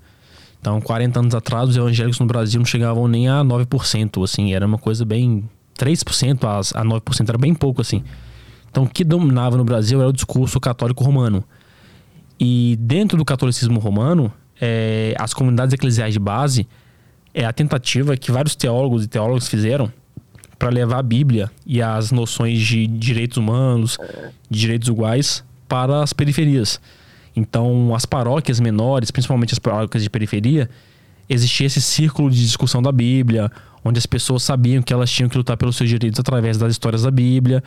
E esse, essa grande quantidade de educação que foi feita é, para as pessoas, dos padres para as pessoas, isso se refletiu na luta por reforma agrária, na luta por direitos sociais que os católicos faziam e fundaram o PT. Então, na fundação do PT. Isso é o que eu encontrei na internet. é, tem uma. Então, vou procurar isso. A Síria que está querendo participar. É, então, na história do PT, teve a participação de vários e vários, vários teólogos, padres, é, pastores. Por quê?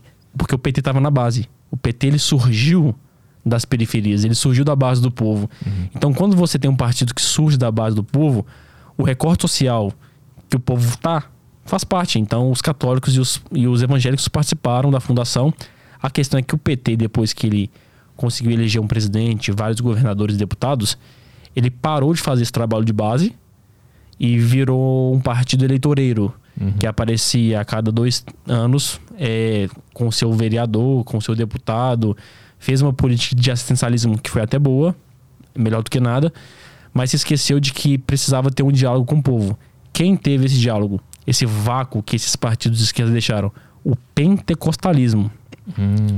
O pentecostalismo é uma corrente dentro do protestantismo que são aquele povo mais carismático, que não sei se você já viu no culto pentecostal, da emoção, da gritaria. Silas, Silas Malafaia. É, o Silas é, é, o pentecostalismo ele abraça um monte de corrente na um monte de denominação religiosa no Brasil, que é a Assembleia de Deus, que o Silas é da Assembleia de Deus, tem a Comunidade Cristã do Brasil, várias tem as igrejas independentes que são pentecostais. Então os pentecostais, eles faziam o que os partidos de esquerda faziam na década de 80 e 90, subir para a periferia. Então, assim, se você entrar numa favela no Brasil, eu nasci numa favela, nasci na, no aglomerado da Serra, em Belo Horizonte, que na minha infância, na minha juventude, era a segunda maior favela do Brasil. É, você tinha uma igreja em cada beco.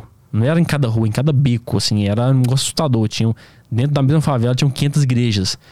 E essas igrejas, elas cumpriam a função social do Estado. Uhum. Então, é nessas comunidades que as crianças faziam a sua inicialização musical, trocar um instrumento, aprender uma aula de capoeira, aprender uma aula de dança, de teatro, é onde distribuíam cesta básica. Então, a, a, a igreja pentecostal, né, a, os protestantes pentecostais no Brasil, eles abraçaram o pobre. E os pobres, eles eram é, autores da sua própria história, protagonistas. Porque, por exemplo, na esquerda a gente fala muito sobre o protagonismo das minorias. Tem que dar visibilidade para a mulher negra, para o pobre e tal. A igreja evangélica na periferia faz isso antes de todo mundo. Então, sempre nas igrejas pentecostais, quem falava e pregava era a mulher negra. Antes dos movimentos de minoria fazerem isso, isso estava acontecendo nas favelas. Hum, então, por exemplo, dá um senso de dignidade e pertencimento muito grande. É, porque na sociedade, eu posso ser um pedreiro, eu posso ser um motorista de ônibus que sou xingado o dia inteiro, que passa um sufoco no trabalho, ninguém me valoriza, ninguém me respeita. Mas quando eu volto para minha comunidade, para minha igreja de fé, eu sou pastor. Uhum. Eu sou um obreiro, eu sou uma pessoa que tem um respeito social ali naquele grupo que significa muito. Então aquilo ali é muito importante para mim. Uhum. Fora toda a questão de é, comunidade, de auxílio, de ajuda. Então esse fenômeno foi se desenvolvendo, as igrejas foram crescendo, crescendo, crescendo. E ninguém nunca se importou com isso da esquerda. Ah, deixa esse bando de fanático religioso aí pra lá, eles não vão dar problema. Uhum. Até surgir em 2017 a figura do Bolsonaro, que começou a dizer que era cristão, né? Começou a dizer que era evangélico e começou a falar muito sobre família. Família é um, um discurso que está em toda a igreja evangélica. A igreja evangélica quer recuperar as famílias. E aí o Bolsonaro surge com uma linguagem própria dos evangélicos. Mesmo, sem, mesmo ele sem ser evangélico, ele usava esse discurso que estava comum nas igrejas no domingo. Então as pessoas abraçaram ele. Uhum. Aonde tem um vácuo de liderança, surge um líder. E o Bolsonaro caiu certinho, com uma luva ali no, nesse meio, e foi aceito. E tu, e tu acha que isso foi uma, uma falha é, do PT, que era o principal partido de esquerda? Claro. Que, que parou de dar atenção depois que o poder. Sim. Depois que caiu o poder na cabeça, os caras desistiram, é, abandonaram a ideia de trabalhar e quiseram só manter o poder. Sim, ab- abandonaram a ideia de fazer o trabalho de base e a ideia de dialogar com setores diferentes da, com- da, da sociedade. Então, assim, você não pode parar de dialogar com os religiosos, com nenhum religioso. Uhum. Porque é uma coisa que eu queria é, mencionar aqui é que a gente tem uma noção muito errada de laicidade. Hum. A gente fala de laicidade, mas a gente está sempre falando de laicismo. Por quê? Laicidade é a ideia de que numa sociedade a gente pode ter a divergência e a liberdade de expressar sua religião em todos os espaços. E laicismo é essa ideia de que não tem é, espaço para religião no Estado. E o que a gente faz nos nossos discursos é dizer isso. Por exemplo, se você, você vai sempre ver uma pessoa dizendo, ah, religião e política não, não se misturam, então não vamos conversar mais. Mas isso é uma grande falácia, porque o que não se. Tem um, tem um pensador brasileiro que chama Paul Freston. Ele escreveu um livro que chama Religião e Política Sim, Igreja e Estado Não. O que, que ele quer dizer com isso? Ele quer dizer que a igreja ou qualquer outra denominação religiosa, de qualquer religião, não pode se misturar com o Estado. Ponto. Mas o que ele vai dizer é que a religião é subjetiva ao seu ser. Então não tem como separar religião de política, porque quando você vai subir lá na Câmara dos Vereadores ou quando você vai para a arena pública, você leva quem você é em totalidade. Então a sua formação religiosa, ela vai estar com você mesmo você não falando diretamente. Então não importa eh, se o cara está sendo falando de religião, porque ele vai levar os princípios da religião dele na hora de votar, na hora de escolher uma decisão, na hora de querer votar a legalização do aborto, da maconha e tal. Ele vai ser religioso. Então você precisa de entender, inclusive, a religião dele para você saber como que você chega nesses argumentos. Uhum. É, aí fica uma ideia velada no Brasil que a gente não discute religião e política e esses caras ganham espaço, entendeu? É, é- é muito. Eu achei, eu achei esquisito esse discurso mesmo, que não se, se mistura, não pode falar. Por, por que não? É por conta da ideia iluminista, racionalista. Porque as É. pessoas acham que a. É porque as pessoas não entendem religião. Elas acham que a religião é uma questão de foro íntimo que você vive na sua privacidade. Aham. Que ah, esse cara aqui, ele é de uma religião de matriz africana, então ele vai no terreiro dele lá no sábado fazer a oferenda dele e na, e na segunda-feira, na sexta- até a sexta-feira, ele é uma pessoa comum. Ele é o contador, não é mais Isso, ele é o contador. Aham. Ah, esse pastor aqui, ele prega no domingo, mas na segunda-feira ele é porteiro. Ele é só um porteiro. Não. E- O cara da religião de matriz africana, ele é da Umbanda há o 24 horas, o tempo todo. O cara do budismo, ele é budista 24 horas. O cara cristão, ele é cristão 24 horas. Ou seja, a religião não desprende dele. Uhum. Então, o que a gente precisa fazer é discutir mais ainda religião no espaço público, mas não só uma religião, todas as religiões. Uhum. Eu queria te perguntar uma coisa, eu vi no teu Instagram lá que tu tá apoiando o Lula, né, abertamente. Sim. E tem uma coisa que eu vejo que, o, o- que eu acho que é um, um- um erro do Lula, que é não falar sobre o Ortega de uma maneira clara e se posicionar contra o que está acontecendo na Nicarágua. né? Ele não fala, ele assim, gagueja, ele não quer falar mal do cara, fica um negócio esquisito assim. É, tu acha que ele deveria falar abertamente sobre o que está acontecendo na, na Nicarágua? O que está acontecendo lá é verdade, o que a gente recebe? Qual é a tua opinião sobre isso e também sobre esse papo que se fala que se o Lula ganhar ele vai fechar as igrejas e religioso vai ser perseguido Boa. e tal? É, eu, eu estudo geografia, né? Então, assim, o que eu estudei é que todos os, os fenômenos é, que aconteceram na América Latina, é, envolvendo esquerda e direita, são sempre ações e reações de disputas políticas. Então, a América Latina ela foi invadida a vida inteira pelos Estados Unidos.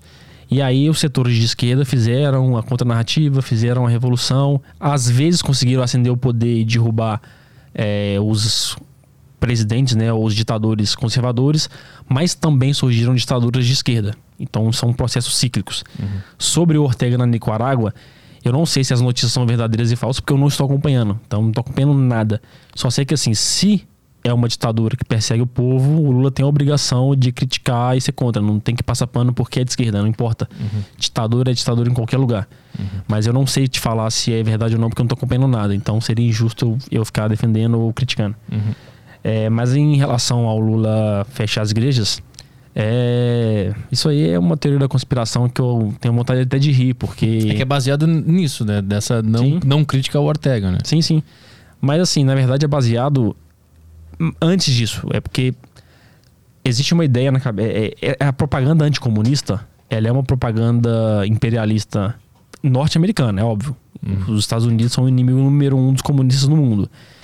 E também a maior base que nós temos no Brasil de teologia da doutrinação ou da ideologia cristã no Brasil é americana. Então, quase todos os nossos livros de teologia são traduções de autores americanos. Os pastores que fundaram igrejas no, no Brasil são americanos. Então, a gente não herda só a interpretação desses caras da Bíblia. A gente herda deles a interpretação de sociedade, de mundo. Qual que é, qual que é o mundo ideal para um americano? O American Way of Life. Uhum qual que é o mundo ideal para o brasileiro? É a mesma coisa. A gente copia tudo da gringa. Então, qual que é a ideia de uma sociedade cristã? É como se a gente fosse um cristão norte-americano, branco, que tem arma na mão, que levanta bandeira. A gente é uma cópia deles.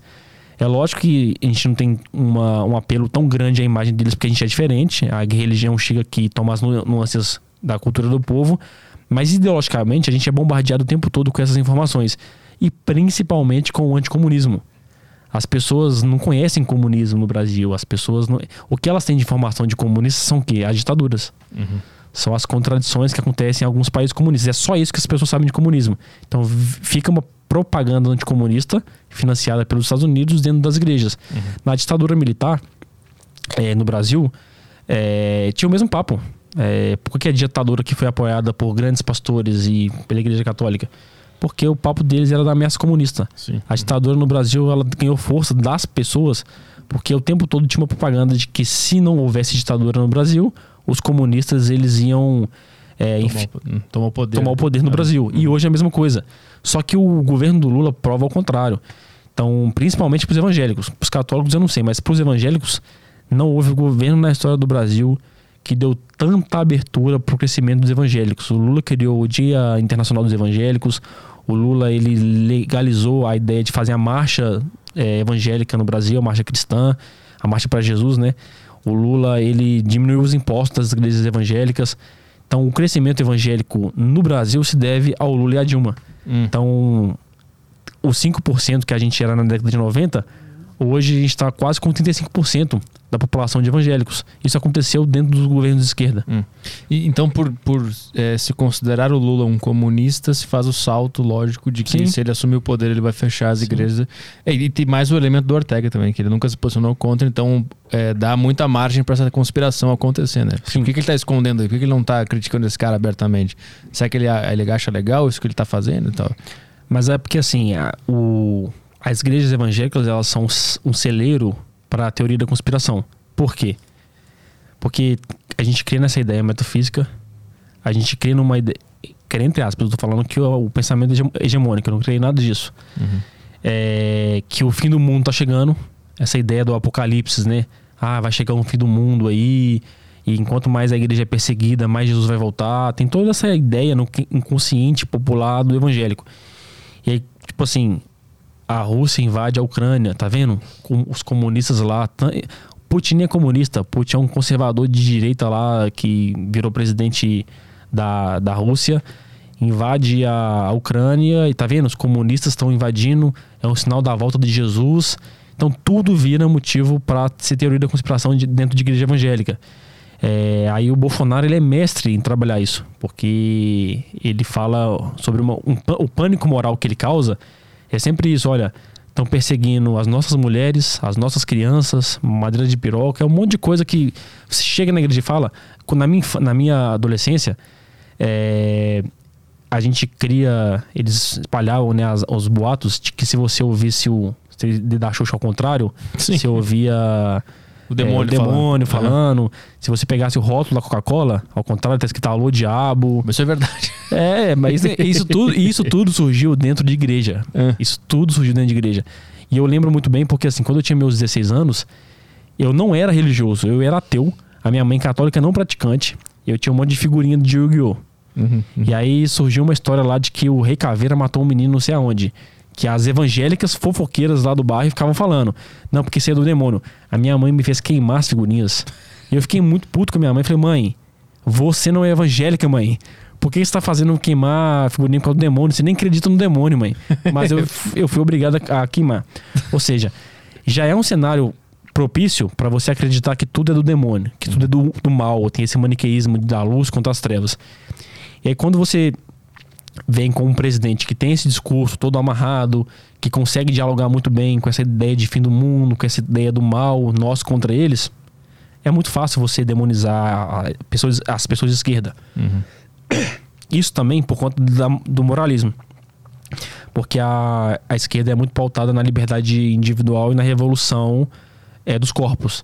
Então toda essa ideia que a gente fala é, das, das lutas feministas, da ideia das pessoas homossexuais terem direito de casar, de constituir família, para dentro de um cenário religioso conservador, evangélico, isso é um absurdo. Então são várias coisas que contribuem para esse distanciamento com a esquerda. O ambiente evangélico ele é machista, então qualquer discurso feminista, por mais brando que ele seja, não precisa ser uma feminista radical, já está contra o que a Bíblia está ensinando, porque na Bíblia tem um texto lá dizendo que o marido manda na mulher. Inclusive ela tem que ficar calada na presença dele. Tá no texto, tá na Bíblia. Tem uma interpretação explicando que não é isso que o texto quer dizer, mas ninguém quer saber, tá lá no texto, não interessa. E como é que tu explica essa, essa frase que tá, na, que tá na Bíblia? Essa frase está em Coríntios, Hum. é, no livro de Coríntios, e no mundo social ali, romano, existe uma. São várias interpretações para isso, mas uma das mais aceitas é que naquela cultura os cristãos eles estavam se protegendo, que eu disse antes que eles eram perseguidos e tal, então eles viviam uma comunidade muito próxima uma da outra. Nessa sociedade, as pessoas lá que, porque no mesmo texto, perto do texto ali, vai dizer que as mulheres também não podiam usar véu, né?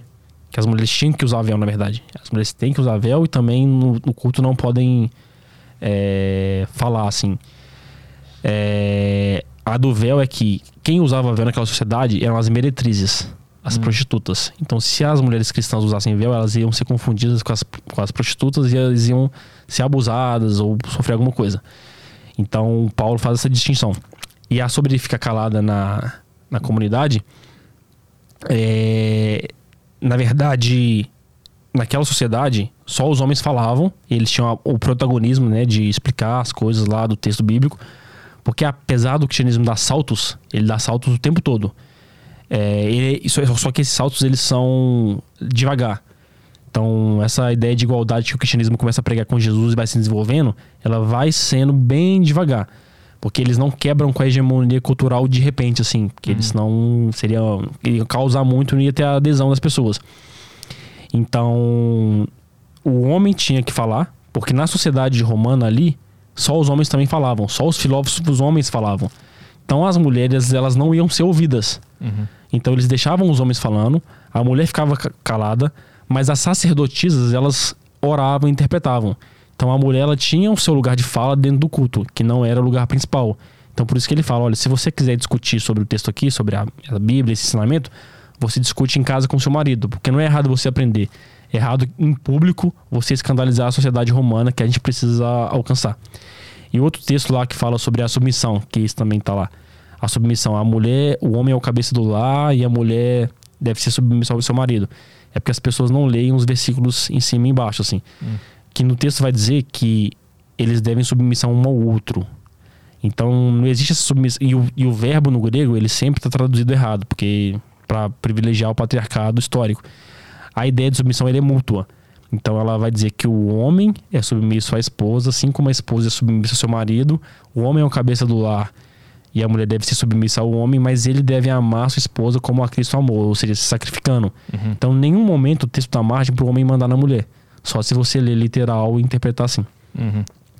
É... A gente estava falando de que antes? Eu só queria também aproveitar que a gente tá falando sobre esse- essas, essas conversas mais de machismo, fobia e tal, também é usado muito, né, a, a, a passagem que diz que o homem que se deitar com o outro Sim, sim. é, vai ser punido, uma coisa assim. É, o, o que, que é essa ideia e como é que tu explica ela?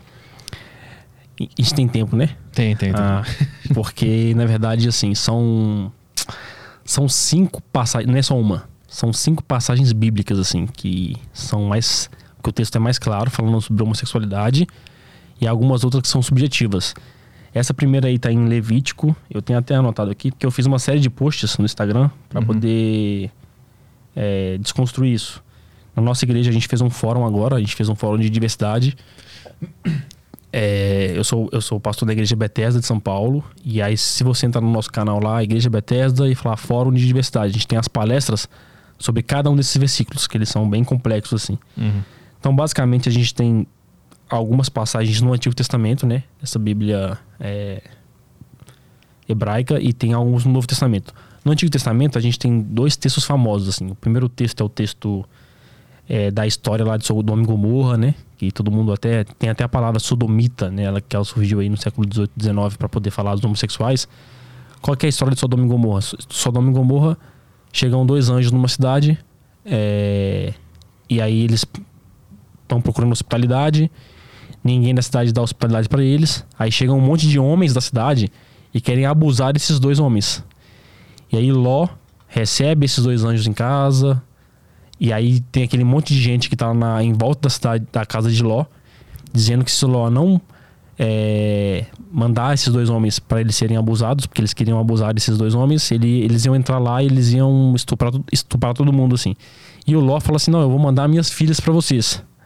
E aí ele vai dar a filha pros caras para proteger os dois an- anjos.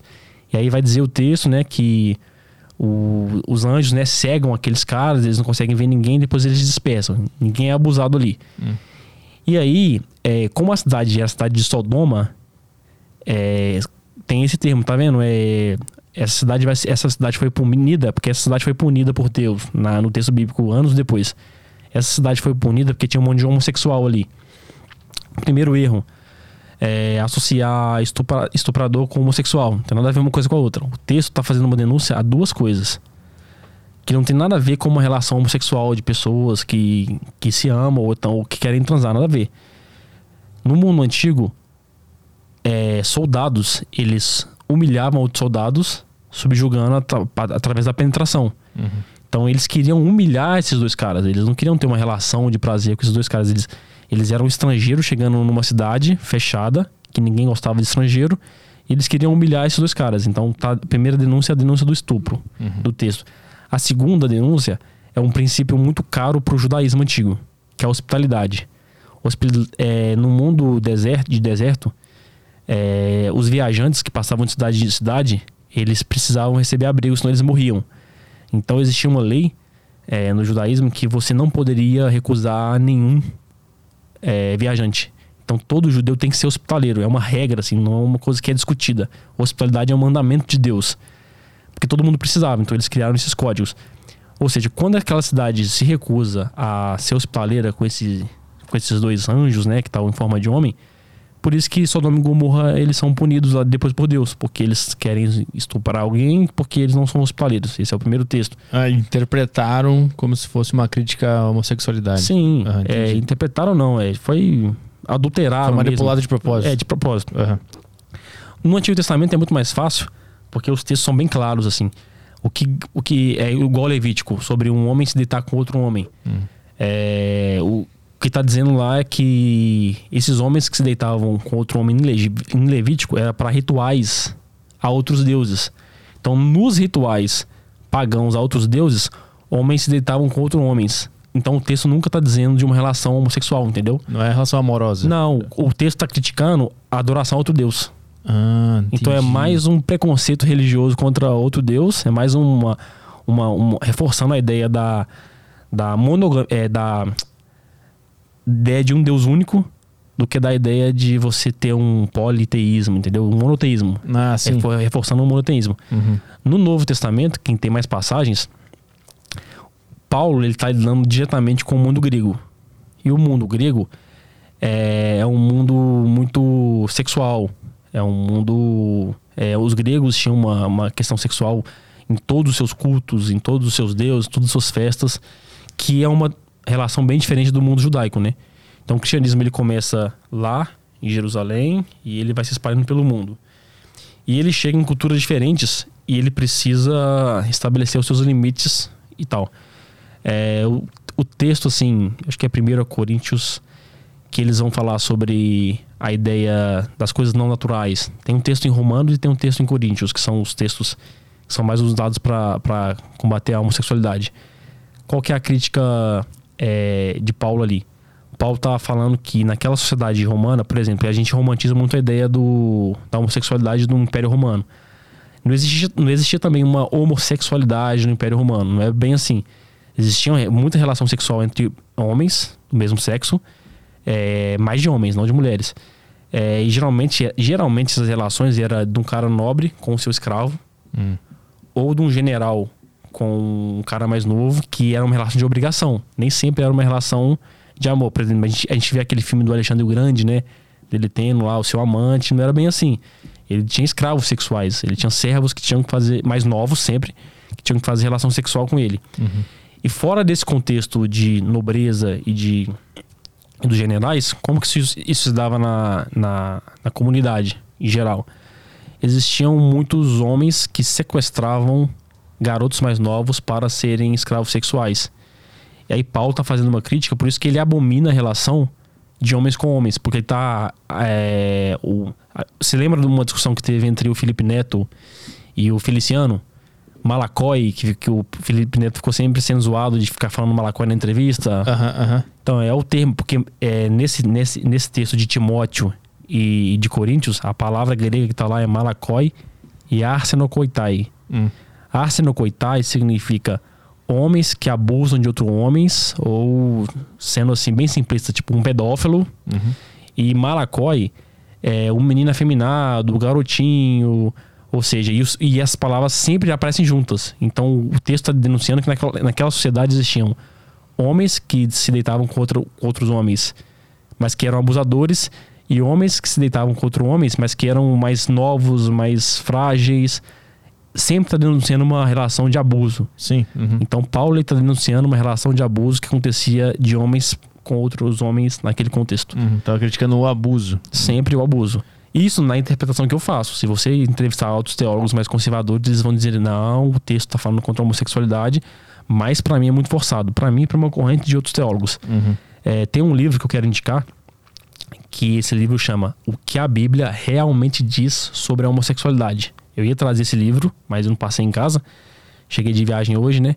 E o autor é Daniel Reumniak. Tá na Amazon, você compra esse livro por 30 reais.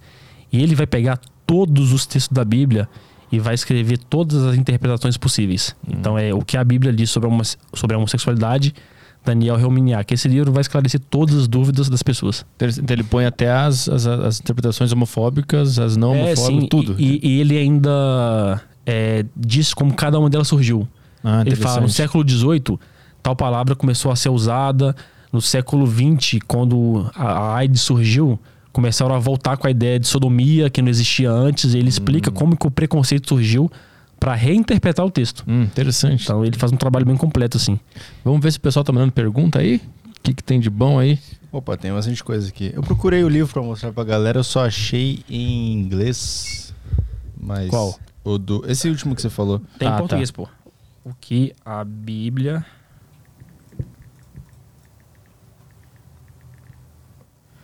enquanto isso, eu vou mandar os áudios aqui da galera. Vamos começar pelo áudio do Gustavo, que mandou aqui no Telegram. Boa tarde, Petri. Boa tarde, Caio. Boa tarde ao companheiro Walter. Companheiro, eu fui militante da Unidade Popular é, ali no período da legalização do partido, entre 2017 e 2018. Finalzinho de 2016 até o início de 2018. Eu ia para as ruas né, com as fichinhas nas mãos, pedindo aos eleitores para que nos dessem esse voto de confiança para que a gente pudesse legalizar a unidade popular. Foram mais de um milhão de fichas em todo o Brasil, assinadas por trabalhadoras e trabalhadores que confiaram na nossa proposta e, graças a Deus, hoje nós podemos é, tê-la concretizado. Né? Algum tempo atrás, o Ian Neves foi aí no Aderiva e eu perguntei a ele se ele conhecia a Unidade Popular. Ele me disse, ele respondeu, né, que era um partido de grande importância para a conjuntura atual e que os companheiros são muito aguerridos. Eles fazem de fato a divulgação da proposta do partido em todas as redes, é, redes sociais tradicionais, nas, nos, nas plataformas de streaming, etc. E isso é de grande importância porque cada vez mais a proposta da Unidade Popular está sendo divulgada, né? Eu queria saber do companheiro se o companheiro também enxerga esse fenômeno da grande divulgação da UP na internet, nas redes e nos meios eh, da juventude e qual é a avaliação da conjuntura atual que o companheiro enxerga nesses dois dias praticamente que faltam para as eleições de segundo turno. Obrigado aí, pessoal. Forte abraço ao companheiro, forte abraço a todos. Boa. Como é que é o nome dele? Gustavo, Gustavo ah, Firmino. Ah, boa. Boa, é prazer, companheiro de, de, de partido. É, antes de eu falar disso, eu queria só dizer a minha história com a UP, né? Assim, eu sempre fui um cara. É, eu, eu, eu era de direita, eu era um cara conservador, assim, por não ter formação política nenhuma. É, eu votei no AS em 2014, eu, eu estudava na FMG, fazia uma faculdade federal, mas votei no AS porque eu era alienado politicamente. Eu participei das manifestações de 2013 é, do não, vai, não, não é por 20 centavos. Uhum. 2014 eu tava na rua, para não vai ter Copa. Como todo mundo, né? Aquela manada de gente na rua. Mas esse, foi, essa, essa, esse movimento foi mais de esquerda, né? Esse não vai ter Copa. Mais ou menos, mais ou menos. Centavos. Eu acho que dos 20 centavos, sim. Ah. Dos 20 centavos surgiu com a galera aqui da USP, uhum. só que foi tomando uma proporção maior, que aí virou uma manifestação sem pauta, né? Tudo era sim, pauta. Sim. Uhum. E aí, nessa manifestação, lideranças conservadoras surgiram reivindicando a ideia de fazer um movimento. O MBL surgiu daí. Uhum. Esses caras todos surgiram dessa manifestação. Mas eu era. Todo mundo era contra o governo atual, que era a Dilma, no caso. Então eu voltei no AS porque eu achei que não dava para ter a Dilma mais. E a minha grande virada começa em 2015. Assim, em 2015 eu começo a estudar mais, eu começo a ler mais sobre teoria política moderna e tal, analisar melhor a conjuntura. É, eu percebi uma movimentação muito grande ali para tirar a Dilma do poder e tal. E aí no 2016, quando tem um golpe, eu falo: Isso aqui tá errado, isso aqui não faz sentido. É, a gente está aceitando o golpe do Cunha e do Renan Calheiros. O que, que tá acontecendo assim? E aí eu fui estudar mais e aí eu fiquei, virei de esquerda. Eu, foi 2016 o um ano que eu virei um, uma pessoa de esquerda. Mas eu sempre fui muito crítico em relação à ideia de participar de um partido político, porque na minha cabeça participar de um partido político era participar de um time de futebol, que isso me deixava alienado, assim, eu ficava muito preso ao que o partido ia dizer e tal, e não ia ter uma liberdade de opinião. E eu me mantive pensando assim por muito tempo, nunca, nunca me, é, quis me filiar a nenhum partido, sempre fiz militância política, sempre fiz trabalho de base, mas nunca ligado a um partido. Tava, frequentava algumas reuniões de vários partidos, mas nunca me filiava. Até eu conheci o Leonardo Pérez, que é o presidente da, da Unidade Popular, eu conheci o Leonardo Pérez em BH, numa ocupação urbana. É, ocupação urbana, é, para quem não sabe, é quando as pessoas estão lutando por direito à moradia. E em BH tem uma das ocupações urbanas mais famosas, né? A ocupação do Eliana lá. E conhecendo a vida daquelas pessoas, conhecendo o dia a dia delas, vendo que a UP é um partido que surgiu nas periferias, é um partido que toda a sua liderança é do povo, é trabalhadora, é gente que está lutando por dignidade, é muito básico assim. Eu comecei tipo, me apaixonar por ter um partido ali que está realmente falando do povo a partir do povo, não é uma galera branca, rica que está falando do pobre, que temos que. Não é o povo que está reivindicando suas próprias pautas. Aí eu falei, mano, eu me identifico muito com isso aqui. E aí eu comecei uma amizade com o Léo, que tem já uns dois, três anos. E esse ano ele teve um congresso aqui em São Paulo do partido, né? A Conferência Nacional, assim. E na, no dia da conferência eu vim com ele e me filiei. Então a minha ideia é de que as pessoas precisam conhecer mais a Unidade Popular. É um partido que tem propostas bem claras, assim. É um partido que está na periferia, que é composto por estudantes universitários, pessoas é, religiosas, não religiosas, teóricos marxistas, não marxistas, pessoas do povo. É muita pluralidade e é um partido muito democrático. Então tem assembleia para decidir as coisas, tem plenária para decidir as coisas. É um partido muito horizontal, assim. Uhum. Dá para você ter uma participação muito grande. E a minha análise de conjuntura é que essa campanha é, eleitoral foi muito boa, assim, para demarcar o partido no Brasil porque as pessoas nem sabiam que a unidade popular existia. Então, é, a candidatura do Léo à presidência é, foi muito boa, porque o Léo é um líder político que fala muito bem, bem consciente das coisas. É, ele deu entrevista para vários jornais, falou na Jovem Pan, brigou com um monte de conservador aí, mantendo muito bem a postura. É um cara que estuda muito, um cara muito preocupado com as coisas. Uhum. É um cara também muito preocupado com a ideia da religião e do marxismo. Ele sempre senta para trocar ideia, para perguntar, ler as coisas. Ele é um cara, uhum. é um líder assim muito eclético assim. E a minha análise de conjuntura nesses dois dias é que a gente tem que rezar, irmão. Não sei se você é ateu assim ou você da, da parte do partido que, que é ateia, mas a gente precisa vencer o bolsonarismo não por uma questão de direita e esquerda. Porque para mim o bolsonarismo é um fenômeno de idolatria, assim. Então não dá para ser racionalista, assim. Antigamente a gente, por exemplo, eu votei no, no AESP ele era de direita. Então eu conseguia demarcar uma ideia, uma posição de direita e uma posição de esquerda. Hoje não dá. A gente está é, tentando brigar contra a teoria de conspiração e fanatismo. Hum. Então a gente não tem um ambiente saudável nem para ter disputa política real. Então a gente não está fazendo uma, uma, uma. A prova disso é que todos os caras de direita estão votando no Lula. Que é, a gente está com uma ameaça de um nacional fascismo de novo.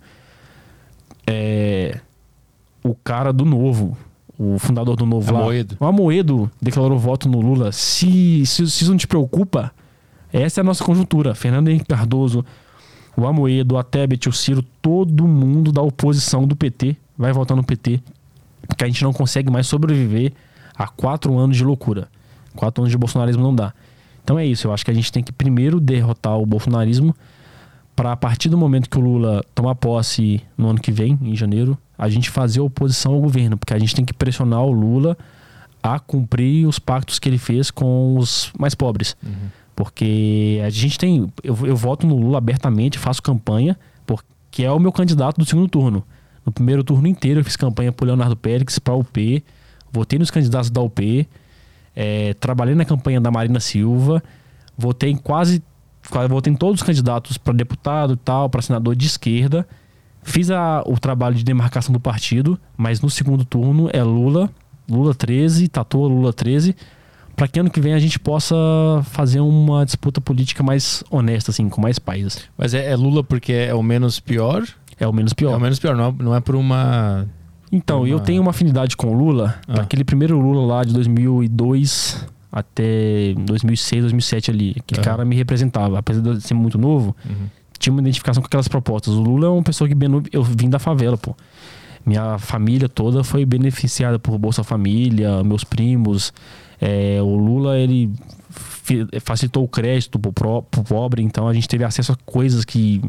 O acesso à universidade que o Lula e a Dilma fizeram foi absurdo. Eu consegui entrar numa faculdade federal. Lula é um cara que representou um povo, mas é um cara que fez muita concessão para banco, é um cara que tem muitas contradições em relação à esquerda então eu, ele hoje é o voto pior. Eu, menos pior, né? É o menos pior, assim. Uhum. Eu votaria, é, por exemplo, no Léo Pérez antes do, do Lula, na Marina antes do Lula, no Ciro antes do Lula, depois no Lula. O Lula é a minha terceira ou quarta opção, entendeu? Uhum. Pô, a gente tentou trazer o Léo Pérez aqui, mas a gente não conseguiu. É, quando eu vi ele no Pânico, achei muito interessante. Aí no mesmo dia eu fui atrás do contato dele mas a gente não conseguiu armar para ele vir aqui. Não, isso aí é fácil, pô. O presida vem. É, vamos, vamos tentar mais para frente trazer ele aqui, vai ser interessante. É... Queria te perguntar uma coisa antes da gente passar mais uma pergunta. É, a frase bandido bom ou bandido morto, que é muito usada pela direita, né? E pelo Bolsonaro. Eu vi no teu Instagram um post interessante falando que o bandido tem que ser amado e abraçado. Como, explica melhor essa, essa, essa ideia quando eu escuto um cristão falando bandido bom é bandido morto, eu fico, sei lá, em choque, porque a grande ênfase do cristianismo é o perdão a todas as pessoas e principalmente as mais desgraçadas, assim. É, na minha época, assim, de adolescência, assim, quando eu me converti, como eu era uma pessoa que era de uma comunidade na periferia, eu lembro que os nossos trabalhos missionários, meus dos meus amigos, era evangelizar os traficantes do bairro. Então a gente ia para as bocas de fumo, botar a mão na cabeça do traficante, orar por ele, e a gente tirava os caras do tráfico. A gente fez isso várias vezes. E era uma alegria muito grande, porque a gente pegava o cara do tráfico, botava para dentro da igreja, o cara abandonava o tráfico, o cara é, constituía a família, o cara mudava de vida, sem precisar de violência, sem precisar de nada, porque o evangelho tem esse poder. Uhum. E aí quando eu vejo uma pessoa falando que bandido bom é bandido morto, é até uma contradição contra a própria história de Jesus, porque Jesus ele foi considerado bandido injustamente. Ele foi condenado, morto, perseguido injustamente e chamado de bandido. E não existe noção no cristianismo de morte a outra pessoa, nem por vingança, nem por revidar. Então, uma, um cristão querer que outra pessoa morra é uma contradição com toda a história do cristianismo. Hum. É impossível pensar isso. Mas tu entende a sensação do povo quando, quando vê uma notícia de uma família que foi baleada no semáforo, essas coisas assim, tu entende a revolta que o povo sente, né? Como conversar com essa revolta usando a religião e Jesus?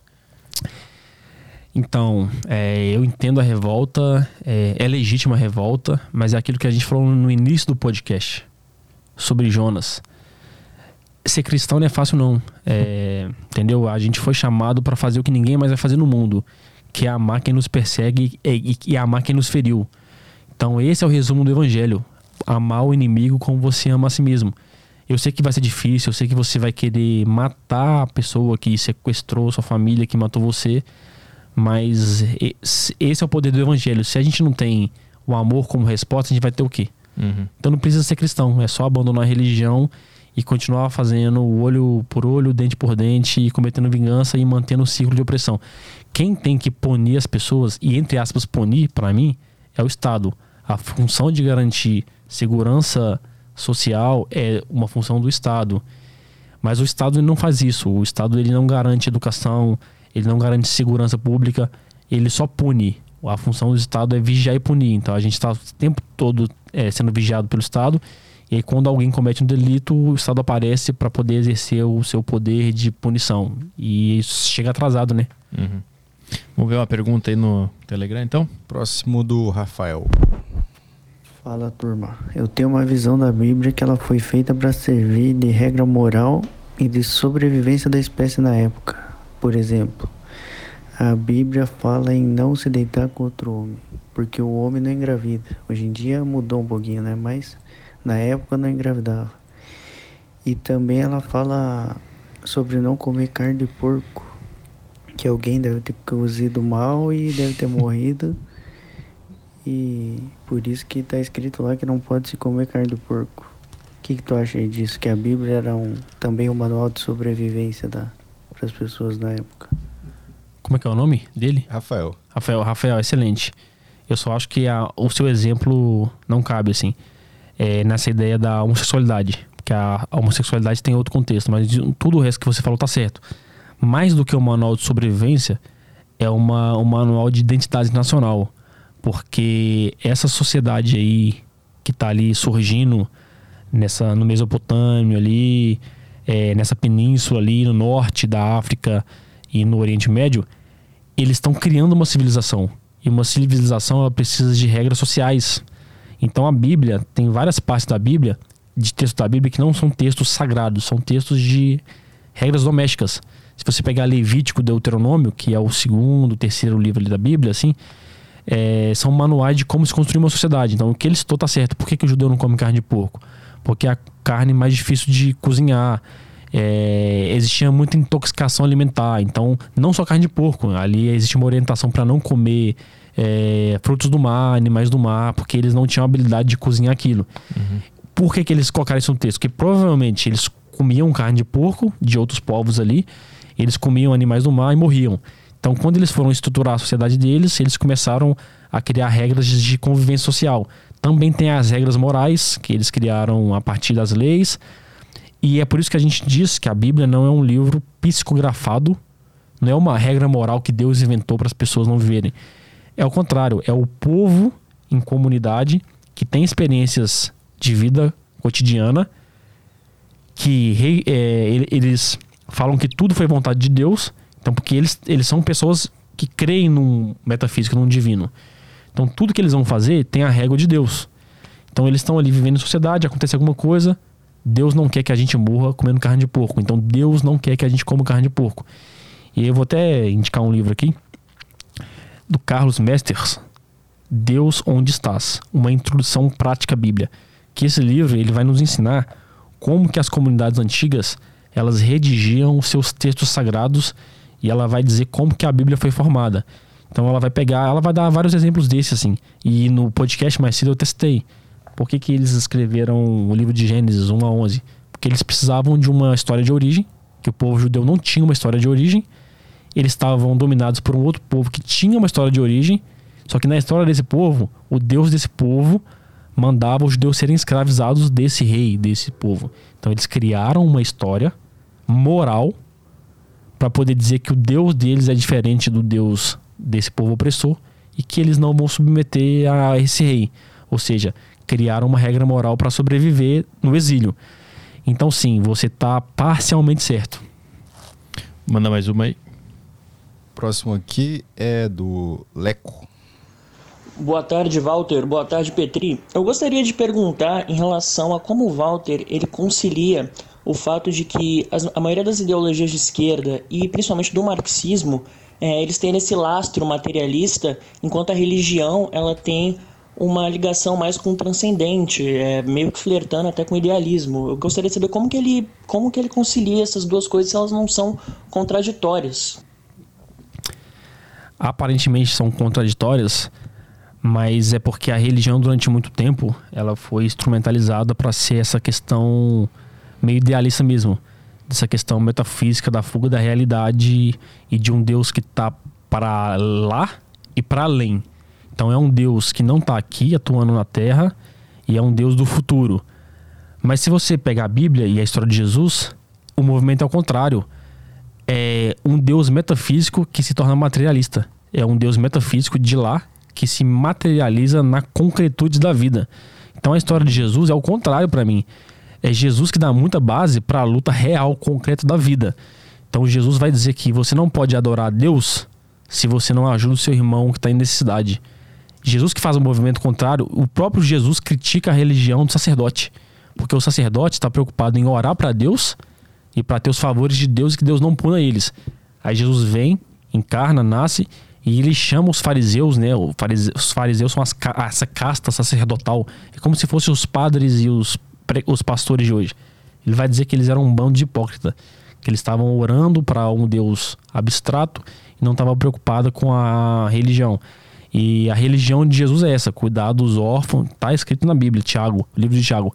A, re, a única religião que Deus aceita no livro de Tiago está escrito: é cuidar dos órfãos e das, das viúvas em sua necessidade quem são os órfãos e as viúvas? Para a sociedade de Jesus de Paulo e de Tiago, os órfãos e as viúvas eram aquelas pessoas que elas não conseguiam lutar por si. Por quê? Numa sociedade patriarcal, quem manda é o homem. Quando esse homem morre, essa mulher e esse, esse órfão, eles ficam em uma vulnerabilidade que não tem como ser suprida, porque não tem um estado ali, não tem um estado social onde as pessoas são acolhidas. Uhum. Então essa mulher ou ela volta para casa do pai ou do irmão e ou então ela vira prostituta. Essa criança para ganhar vida, para não morrer.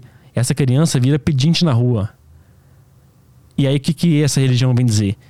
Que a única religião que Deus aceita é que você cuide dessa mulher e cuide dessa criança. E tem um outro texto da Bíblia que está lá em Isaías que depois Jesus retoma, é que é uma oração, né, que eu vou até achar aqui que eu quero ler, porque acho que responde muito bem essa pergunta. Da ideia desse Deus é, metafísico. É,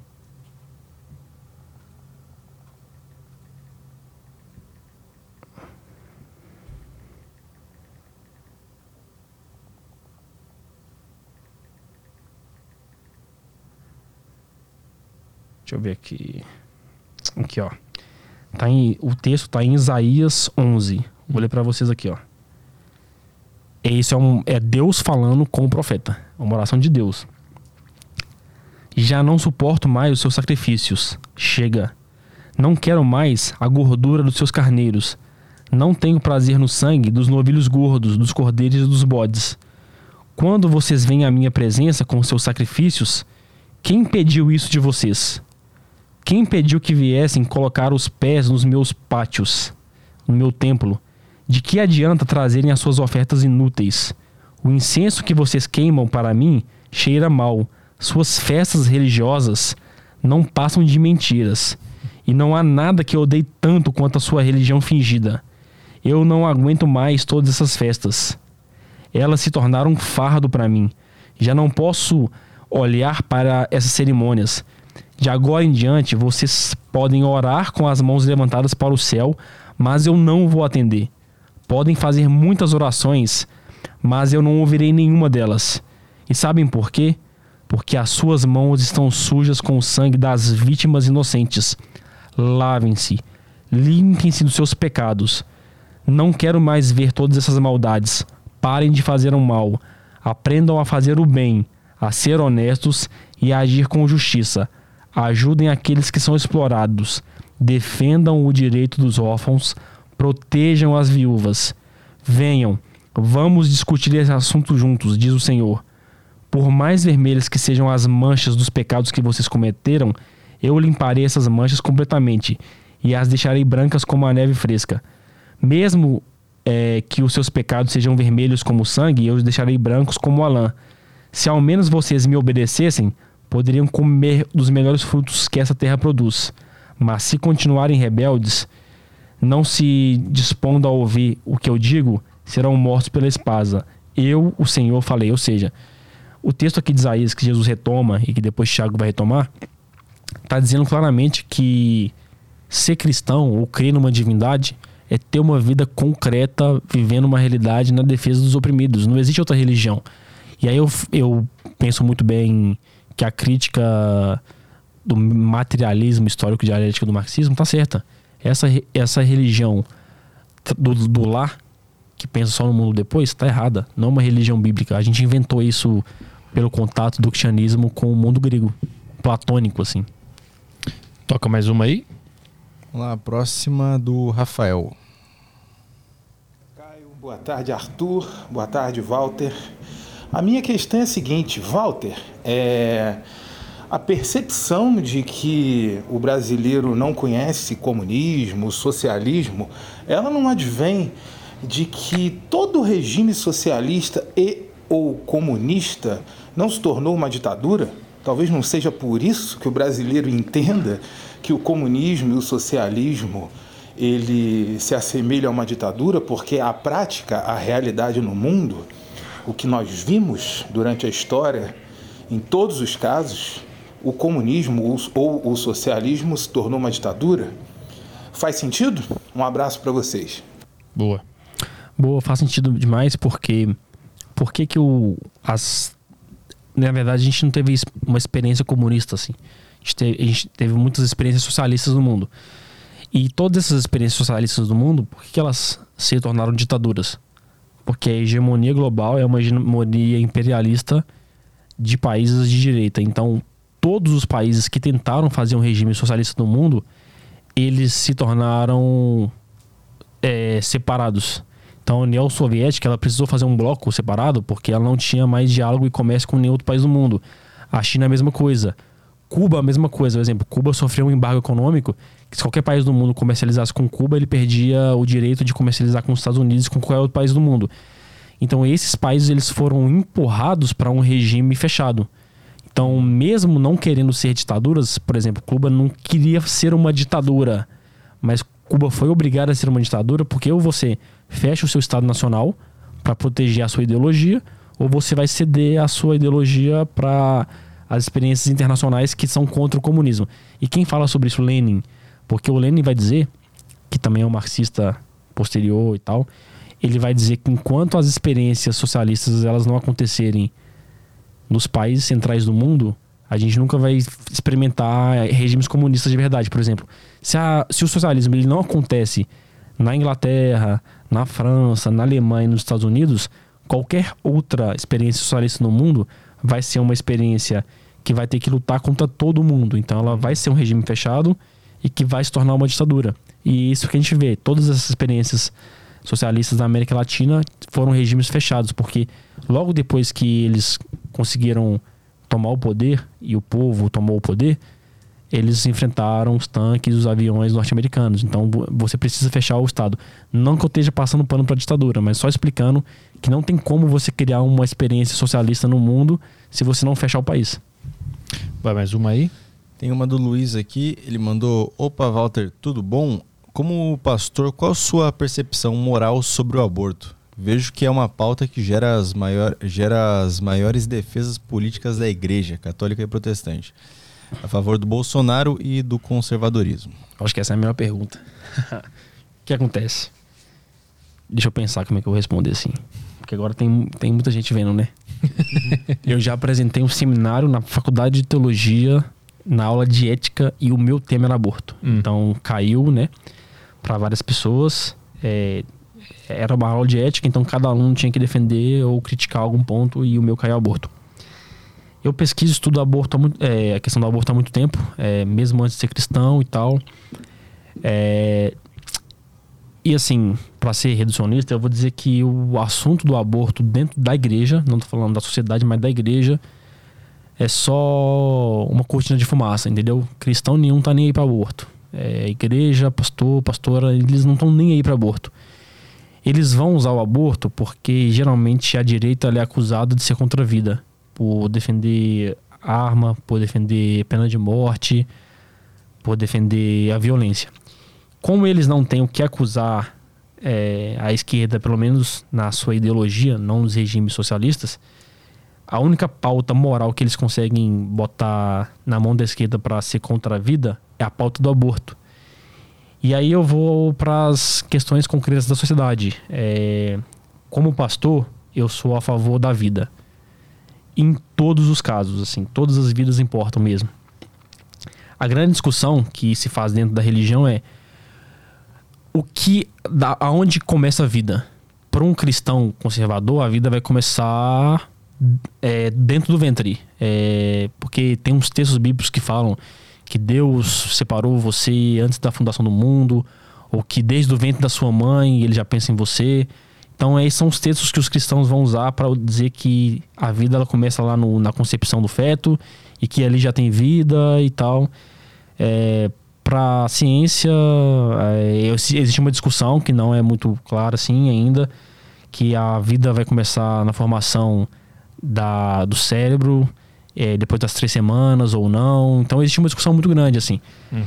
E aí, é, qualquer pastor ou cristão que tiver que responder essa pergunta, ele vai ser jogado numa sinuca de bico, porque se ele é contra o aborto, ele já está é, ignorando um monte de questões sociais que eu vou abordar agora. Se ele é a favor do aborto, ele está sendo um cara contra a história da Bíblia porque ele está querendo matar o indefeso do útero. Então eu nunca entro na discussão do aborto como pastor. Então eu já respondo para as pessoas que a minha opinião de pastor religioso sobre aborto não interessa. Nunca respondo isso. É... Agora, a minha opinião como um cidadão que tem CPF, que pensa em políticas públicas, interessa. E eu sou a favor da descriminalização do aborto e da legalização do aborto. Dois motivos básicos, porque já acontece. É, o aborto acontece muito no Brasil, os números são assustadores, são números grandes assim. E eu ser contra não diminui nada. Se eu fosse, se, se os pastores e os cristãos do Brasil ser contra o aborto diminuísse a questão do aborto, seria muito bom, mas não diminui. Então, se ser contra não quer dizer nada. A ideia é como enfrentar um problema de saúde pública. E o Estado tem que enfrentar o problema de saúde pública, porque as mulheres elas estão abortando por vários fatores, é, não dá para moralizar a questão. Então eu sou a favor do Estado pegar essa causa para si, porque inclusive a gente tem algumas experiências, né, é, de alguns estados americanos, não são todos que lá o, a, o aborto é, é permitido, mas em alguns estados em que o aborto foi legalizado, diminuiu o aborto, a, o número de casos totais. Porque a pessoa tendo o amparo do Estado, de psicólogo, de clínica, ela pode ser acompanhada por profissionais. É, lá nos Estados Unidos, as pessoas, é, nos, nos, estados que elas podem abortar, elas podem decidir doar a criança ao invés de abortar. Então tem todo um amparo que aqui não tem. Então quem que aborta no Brasil? Pessoas ricas que vão no médico aí clandestino e abortam com sucesso, tem anestesia e mulheres pobres que elas engravidam na adolescência ou então no momento da vida que elas não estão preparadas. E aí, por que, que elas abortam? Porque ou elas não têm condições de sustentar uma criança, ou elas são adolescentes e o pai vai expulsar de casa. E geralmente o pai é evangélico, que não vai acolher essa criança. E é por isso que eu falo da hipocrisia dos evangélicos, porque a filha desse evangélico conservador, que a filha não tem dinheiro para abortar, quando ela dizer que ela tá grávida, O pai vai querer expulsá-la de casa, vai querer moralizar a filha, ao invés de cuidar da vida que você está protegendo. Então, essa pessoa precisa de amparo. Então, não pode ser um amparo moralista de uma religião. Religião nenhuma deve decidir sobre o corpo da mulher ou sobre o aborto, mas o Estado deve decidir. Então, eu sou a favor da legalização, porque a gente vai ter parâmetros, parâmetros técnicos e científicos para cuidar da vida da mãe e da vida da criança. Tem a pergunta sobre o André Valadão ali, né? Que é uma boa pergunta. Tem mais uma aqui no Telegram, mas eu posso. Vou pegar aqui, peraí. Só achar aqui. É... Aqui a pergunta. Walter, você acompanhou a treta com o André Valadão? Ele tá usando a igreja da Lagoinha, é, Lagoinha, isso, como espaço para comício do Bolsonaro. O que você acha que é, o que você acha que os grandes líderes, como o Valadão, que nem no Brasil mora, ganham com isso? Qual o maior interesse da igreja evangélica em manter Bolsonaro no poder? Acha que o bolsonarismo virou religião? Boas perguntas. É fazer uma digressão assim. É... O Lula, é, duas semanas atrás, fez um encontro com evangélicos. E aí, né, foi bem criticado, né, pelos setores conservadores. Ah lá, o Lula se encontrando com religiosos, estão usando a igreja no Estado, a é, igreja e o Estado junto e tal. O Lula fez um evento com algumas lideranças evangélicas, progressistas, é óbvio, que quiseram dialogar com ele, num hotel, num espaço neutro.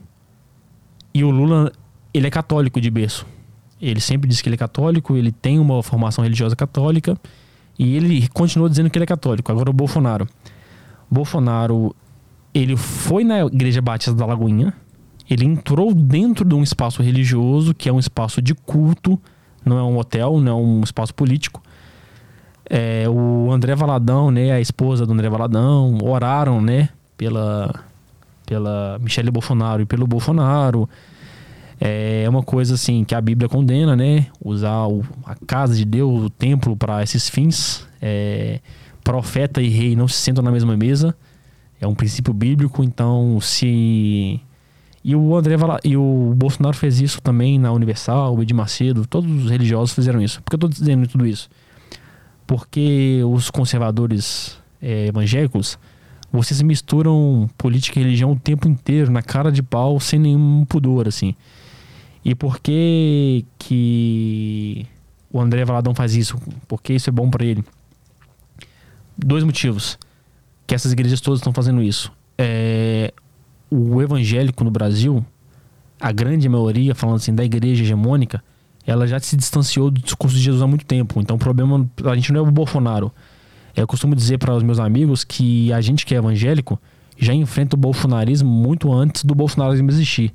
Então esse, essa persona pública aí que todo mundo conheceu em 2017, né, pré-campanha de 2018, a gente já enfrenta esse discurso homofóbico, racista e machista há muitos anos. A gente está brigando com os pastores, com lideranças dentro de igreja, com esse pensamento muito antes do Bolsonaro. Ele só chegou para coroar e para ser o símbolo disso. Então tudo isso aí já é enfrentado dentro da igreja. Quando o Bolsonaro chega, os evangélicos, principalmente André Valadão, Ed Macedo, Silas Malafaia, eles veem a oportunidade de pela primeira vez na vida chegarem no poder. Então, o Bolsonaro, ele é a concretização material de tudo aquilo que os evangélicos sempre sonharam no Brasil ter dinheiro e ter poder. Dinheiro eles já tinham, que eles já foram conquistando, só faltava o poder. E agora eles são poderosos, porque agora eles têm um presidente evangélico, que uma semana é católico, uma semana é evangélico, depende de onde ele vai falar, né? Ele muda de religião todo dia. É, e agora eles, eles têm um César. Então, essa última frase que essa pessoa aí falou, que eu não lembro o nome, é que se o bolsonarismo se tornou outra religião, sim. O bolsonarismo não é a religião que representa Jesus. É uma religião de idólatras que usam o nome de Jesus, mas é outra coisa. E o Deus deles é o Bolsonaro. O Deus deles é a ideologia bolsonarista, que a gente da teologia crítica chama de cristofascismo. Tudo isso aí que o Bolsonaro prega tem um termo cunhado dentro da teologia para é, isso. Tem artigos sobre isso, só pesquisar no Google. Isso chama cristofascismo. O bolsonarismo é uma religião que usa o nome de Jesus para implantar ideias cristofascistas no Brasil. Boa. Manda mais uma aí. Tem mais a última do grupo, é isso? Isso. Para fechar aqui as do grupo, tem o Al, a, Alenart. Isso, Alenart. Boa tarde, Petri, Caio e Walter. Eu queria fazer uma pergunta, né? Porque eu tenho um passado evangélico. Na verdade, minha mãe era evangélica. Eu lembro que na igreja tinha uma coisa de tipo. Uh, até TV era proibida naquela época, tipo, não poderia assistir porque era coisa do mundo, era coisa do diabo. E também tinha muito uma questão de. Como eu posso dizer? Uh, uma. Uma loucura, uma, quase uma histeria com o satanismo de que tudo um, ah, tinha o diabo, tipo, filmes da Disney, um, tinha simbologia por trás de videoclipes, todo esse tipo de coisa. Havia uma certa histeria na igreja em que eles diziam que havia várias mensagens subliminar, tanto em desenhos quanto filmes. Até, né, muita gente que teve cartinha de Yu-Gi-Oh! sabe que ah, a cartinha do Yu-Gi-Oh! é do demônio porque representam demônios e tudo mais. Queria saber se esse tipo de visão na igreja acabou ou se ainda existe um resquício disso até hoje. Obrigado. Boa. Essa pergunta é muito boa. Acho que eu vou até gastar um, um pouco de tempo. É, eu estava até conversando com o Petri antes da entrevista começar sobre isso, assim. Sobre apocalipse e tal. Por isso que a resposta é um pouco é, mais longa. É, não acabou esse tipo de teoria que você só mudou um pouco por quê? Agora a igreja tem uma preocupação muito maior do que ela cria há 10 anos atrás. Porque agora eles têm poder. Então, assim, eles já se perderam. Eles estão preocupados com grande poder. Antes da igreja ter um presidente ou da igreja almejar a ter um poder, a grande doutrina que permeava na maioria das igrejas era o dispensacionalismo. O que, que é isso? É importante entender. No século passado, nas igrejas americanas, surgiu uma teoria do dispensacionalismo que começou a interpretar o livro de Apocalipse da Bíblia como um livro mais literal. E isso mistura um monte de coisa. Por exemplo, é, essa ideia de falar é, do fim do mundo, né? De que nós vamos é, escapar do fim do mundo se a gente for fiel a Deus. Isso tudo é uma ideia que está na Bíblia mais ou menos, mas não bem assim. E o dispensacionalismo, que é uma corrente que surge nos Estados Unidos, ela vai dizer que o futuro, a volta de Jesus está muito próxima. Vai acontecer em 2000, na virada do século, Jesus vai voltar. Um monte de gente suicidou, um monte de gente vendeu a casa, vendeu a empresa. 2012 é o ano que vai acontecer o fim do mundo. Uhum. Dos é, maias lá. Dos né? maias. Aí, tipo assim, todas as teorias é, de fim do mundo foram ganhando força, porque a ideia do cristão básica é o seguinte: a gente vive num mundo. É porque a gente. A, essa resposta é longa porque é uma resposta teológica. Existe um equívoco no, na, na, na história do cristianismo que o cristianismo é o seguinte: nós somos uma religião do corpo. Isso está no judaísmo, isso também está no cristianismo de Jesus. Você, Petri, e eu, é tudo que existe. Então, o seu corpo, a sua alma e a sua. Tá tudo aqui. Corpo, alma e espírito aqui. É uma coisa só pro judaísmo. A palavra que eles usam é nefesh para falar do indivíduo. Só que na tradução da Bíblia, às vezes aparece corpo, às vezes aparece alma, às vezes aparece espírito, mas é uma coisa só, não existe essa separação. A separação em corpo, alma e espírito é uma questão do mundo grego. É o mundo grego que separa as pessoas assim. O cristianismo, quando ele vai para a Europa lá em Roma, ele tem contato com os filósofos gregos. E eles começam. Há sempre um embate de Paulo com os filósofos gregos. Eles estão sempre brigando ali pela hegemonia do pensamento. E o cristianismo começa a absorver algumas coisas da cultura e da filosofia grega. Isso vai passando pela história do cristianismo. Então, se você perguntar para qualquer cristão hoje, pode entrar numa igreja e perguntar: Você acredita que o ser humano tem um corpo, uma alma e um espírito? Sim, ele vai dizer que sim, mas isso está errado. O ser humano, para Bíblia, não tem um corpo, uma alma e espírito. A gente é uma coisa só. Por isso que o seu corpo importa, por isso que a ressurreição de Jesus importa. Quando Jesus morre e ele ressuscita, ele ressuscita em corpo. É, o Tomé toca nele, ele come, então é uma coisa material, assim, isso é caro pro cristianismo. Mas os cristãos não sabem disso. E por que eu tô voltando muito assim? Porque quando você separa o, o, ser humano em corpo, em alma e espírito, qual é o grande pensamento da igreja é, no mundo, assim, que teve essa influência norte-americana? O nosso corpo é uma coisa que é passageira, mas o nosso espírito não, a nossa alma não. Então a gente vai morrer e o que importa não é a sua vida aqui na Terra. O que importa é o que vai acontecer com o seu espírito depois que você morrer. Uhum. Então você não pode se perder do, da moralidade de Deus, porque no final o seu espírito ele vai para o céu. Ele vai para o céu. E se você não for uma pessoa boa, seu espírito vai sofrer eternamente no inferno. Então essa sempre foi a grande preocupação da igreja. Então os evangélicos, há 30 anos atrás, quando eles não tinham nem a possibilidade de ter um presidente, de ter um vereador, eles eram minoria, a preocupação dos evangélicos era sempre tirar você pagando do inferno e levar você para a igreja para você ir para o céu. A preocupação da igreja brasileira era levar as pessoas para o céu, porque eles tinham essa noção, até que equivocada, de que a vida que importa é a vida depois dessa vida. Uhum. Isso foi se perdendo aos poucos, por conta dessa participação mais dos evangélicos na política. E qual é a grande, o grande problema dessa, dessa ideia de, de céu, inferno e tal? O dispensacionalismo ele vai surgir ali né, na década de 80, 90. E o que, que ele vai é, reivindicar, assim, de novo? Assim, ele surge um pouco antes, mas o que ele ganha força na década de 80 e 90 por conta da teologia da prosperidade. Então os evangélicos vão crescendo em número, então eles vão pregando, olha, Jesus está voltando, vamos evangelizar mais, manda mais dinheiro para o mundo todo. E quando eles começam a, a ter adesão desse discurso, quais são os grupos que se interessam por essa, esse discurso dos evangélicos? Os sionistas israelenses. Por exemplo, lá em Apocalipse está dizendo que a Israel, né, ela, Jesus vai voltar quando a Israel governar sobre o mundo. O texto literal está dizendo isso. E aí essa luta entre palestinos e israelenses que surge a partir da segunda guerra, do final da segunda guerra mundial, com a criação dos dois estados, porque não tinha um estado chamado Israel. O estado foi criado depois. O que, que o evangélico dispensacionalista conservador pensa? Pô, aí ó, mais um sinal da volta de Jesus. Então tá vendo? Temos que defender as políticas e os países e os discursos que favorecem esse lado aqui da criação do Estado de Israel.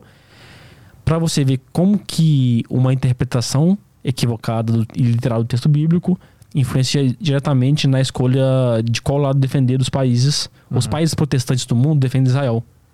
Porque eles têm uma leitura bíblica que na escatologia, né, nesse fim do mundo, a gente precisa estar do lado de Israel, que Israel está do lado de Deus. E esse sempre foi o pensamento da igreja. Então por isso que a igreja não está preocupada com a política do Brasil, não tá nem aí, tá? É um povo alienado mesmo, porque a alienação é que a gente vai pro céu. Só que isso vai se perdendo. E hoje, nenhum cristão tá preocupado se você vai pro céu. Então as pessoas até nem querem te evangelizar mais. Então, se as pessoas chegarem. Se um evangélico conservador chegar aqui nessa sala, ele não quer mais evangelizar o pagão do Petri e me evangelizar o comunista. Uhum. Eles querem que a gente morra. Então o discurso se perdeu porque a gente virou inimigo. A gente não virou, a gente não é mais um objeto a ser alcançado para que a nossa alma não vá para o inferno. Somos pessoas que estamos lutando contra os valores da família. Então isso é tudo cristofascismo Uhum. disfarçado de, de, de religião. E por que eu estou dizendo isso? Quem que usava o, o mesmo discurso de Deus, pátria e família? Igualzinho. Hitler. Hitler e os fascistas italianos, eles usaram o mesmo slogan de campanha, eles usaram as mesmas táticas de pânico moral, as mesmas táticas de que os comunistas e essa modernidade, a escola de Frankfurt está influenciando a sexualidade das crianças, está mudando a sexualidade, está deixando as mulheres eh, mais perversas. Tudo isso é um- uma repetição de ciclo. Então, por isso que é fácil criticar o bolsonarismo, porque tudo isso que a gente vê hoje já aconteceu umas três vezes na história recente. Então, respondendo a sua pergunta direto, é, essa alienação se dá porque o povo evangélico não entende a sua própria religião no texto da Bíblia e também não entende a sua história. Tem mais uma aí? Tem Ou sim. Entrou é, mais? Tem do chat do YouTube aqui. É, Ah, boa. Vamos lá, peraí, deixa eu só. Teve uma aqui que eu não. Eu, eu só salvei aqui, não sei se é verdade o que o cara falou, mas se tá na internet é verdade. Né? o Daniel mandou aqui. É, o que ele acha da Igreja Católica considerar pecado mortal a- é, qualquer ligação a partidos de esquerda com a pena Ah, de excomunhão? É, do- do- dos comunistas. né? Isso aconteceu, com- começou com os comunistas. Né?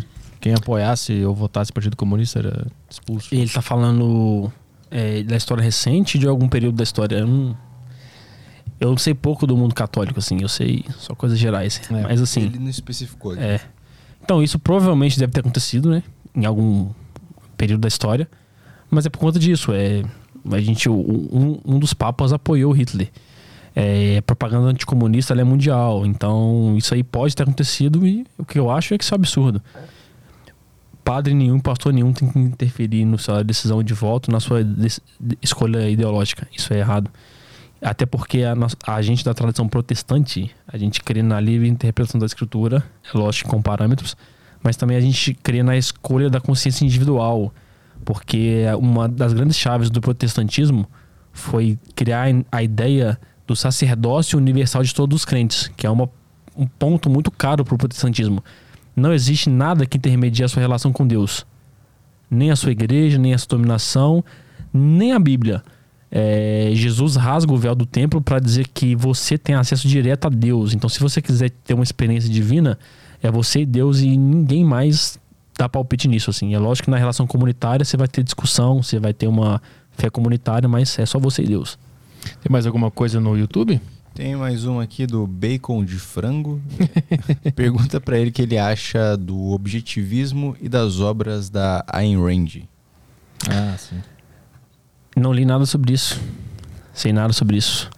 E aí, é, aproveitando assim, porque a minha última pergunta ficou incompleta lá, que eu estava respondendo sobre. que eu fiquei divagando, né? Sobre a, a, a, construção da ideia do conspiracionismo, ah, do dispensacionalismo. Ah. Faltou dizer uma coisa importante. Ah. O que realmente Apocalipse está falando? Ah, eu te perguntar é... isso agora, inclusive, depois dessa aí. Ah, o que, que, é o Apocalipse, isso afinal aí, de pô. contas? É, tem um. Eu tive aula com um professor chamado Kenner Terra, que é doutor em ciências da religião, e o doutorado dele foi sobre Apocalipse. Também tive aula com uma outra doutora chamada Ayla, que é uma católica, e ela fez um doutorado sobre Apocalipse. Então eu tive muitos professores na teologia que são especialistas no livro de Apocalipse e todos eles têm um, um senso comum, assim. Apocalipse também é um gênero literário. A Bíblia, como eu disse lá no início do podcast, ela é um livro com vários livros e cada livro você lê de uma maneira, porque tem um gênero literário. E Gênesis é uma narrativa mitológica, Jonas é uma narrativa lendária, tem os textos dos profetas, que é a narrativa dos profetas, tem os textos históricos. E o Apocalipse de João, que é o último livro da Bíblia, ele faz parte de um gênero literário comum no tempo de Jesus que chama narrativa apocalíptica. Digita no Google narrativa apocalíptica que vai aparecer um monte de artigo para você ver as fontes que eu estou citando. E a narrativa apocalíptica, ela é um texto comum do século I porque hum, quando eles estavam vivendo uma opressão, uma perseguição religiosa, porque a gente sempre faz, se lembra do Império Romano, porque é o seguinte, era proibido falar sobre Jesus, gente. Não é é proibido mesmo. Então, como que os textos circulavam? Como que eles conseguiam pregar o evangelho? Eles tinham que usar linguagens figuradas. É como se fosse na ditadura militar. Na ditadura militar, para os cantores brasileiros, eles compunham músicas criticando a ditadura sem citar a ditadura. Uhum. Então a narrativa apocalíptica é o seguinte: existe uma luta do bem contra o mal. O mal está vencendo. O mal é muito poderoso. E aí eles ainda fazem. O, o, João no Apocalipse ele faz uma progressão da força, assim. Lá em Gênesis, é uma releitura né, de Gênesis, porque assim, Gênesis começa lá com o Adão e a Eva comendo da árvore do conhecimento do bem e do mal e Deus proibindo eles de comer da árvore da vida, da árvore da vida eterna. O último, o último capítulo de Apocalipse é a humanidade se reconciliando com Deus e comendo da árvore da vida. Hum. Então essa árvore que eles eram proibidos de, ou seja, os dois textos estão diretamente ligados, Gênesis e Apocalipse. Hum. O autor de Apocalipse sabia disso, então ele deu uma resposta para Gênesis. Lá em Gênesis, a maldade humana, ela é sutil. Ela tá dentro de cada ser humano, ela tá na intenção ele é uma serpente. Ele é uma serpente que te induz, que fala com você. Agora a maldade lá no livro de João não é uma serpente, mas é um dragão. E dragão no mundo antigo é nada mais do que uma serpente gigante que voa. Então, assim, é uma uhum. progressão da maldade. Então, o livro de Apocalipse está dizendo: nós estamos vivendo numa realidade que é um inferno. É, vale lembrar que eles estão sendo mortos, perseguidos, é, estão sendo jogados nas arenas dos leões então, esse é o contexto do cristianismo do século I. Pessoas estão sendo mortas e estão sendo jogadas na arena de gladiador. Uhum. Então, para esses caras, o mundo acabou. Para esses caras, é, não tem mais esperança.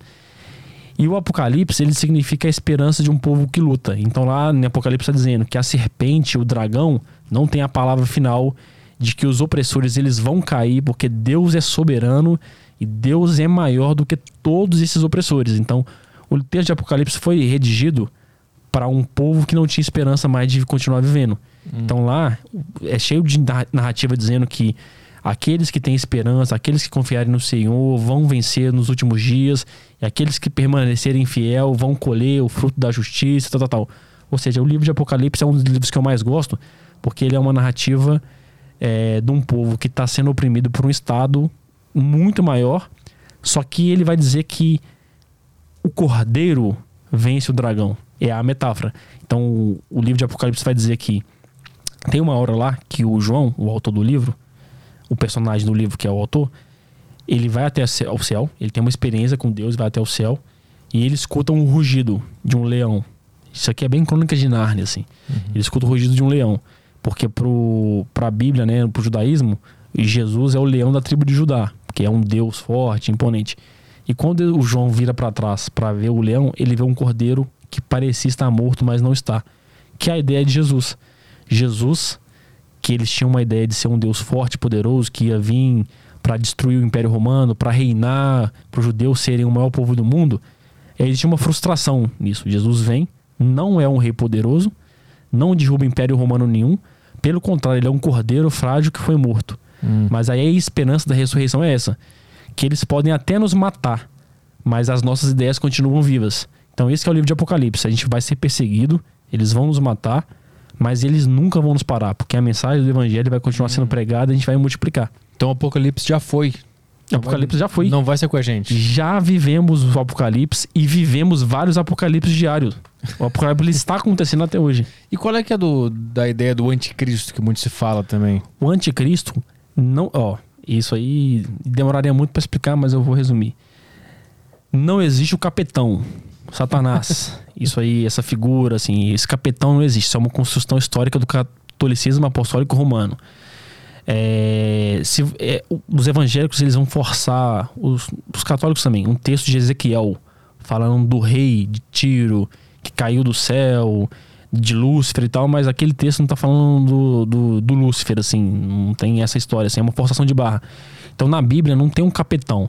A Bíblia fala muito sobre anticristo o tempo todo. Mas anticristo é qualquer um que é adversário da vontade de Deus. E o que exemplifica isso? Por exemplo, tem uma passagem lá em, acho que Mateus, que João, não, que Pedro, Pe- Marcos, Marcos e Mateus, Pedro, que é o apóstolo, o apóstolo mais fiel de Jesus, o cara que continua a igreja quando Jesus morre, o que vira o líder dos apóstolos, ele, Jesus chega para os apóstolos e fala assim: Olha, eu vou morrer. Eu vou morrer daqui a um tempo, vocês vão ficar sozinhos. Pedro chega para Jesus e fala assim: Não, você não vai morrer, porque a gente vai te proteger e tal. E aí o que Jesus fala para ele? Para trás de mim, Satanás.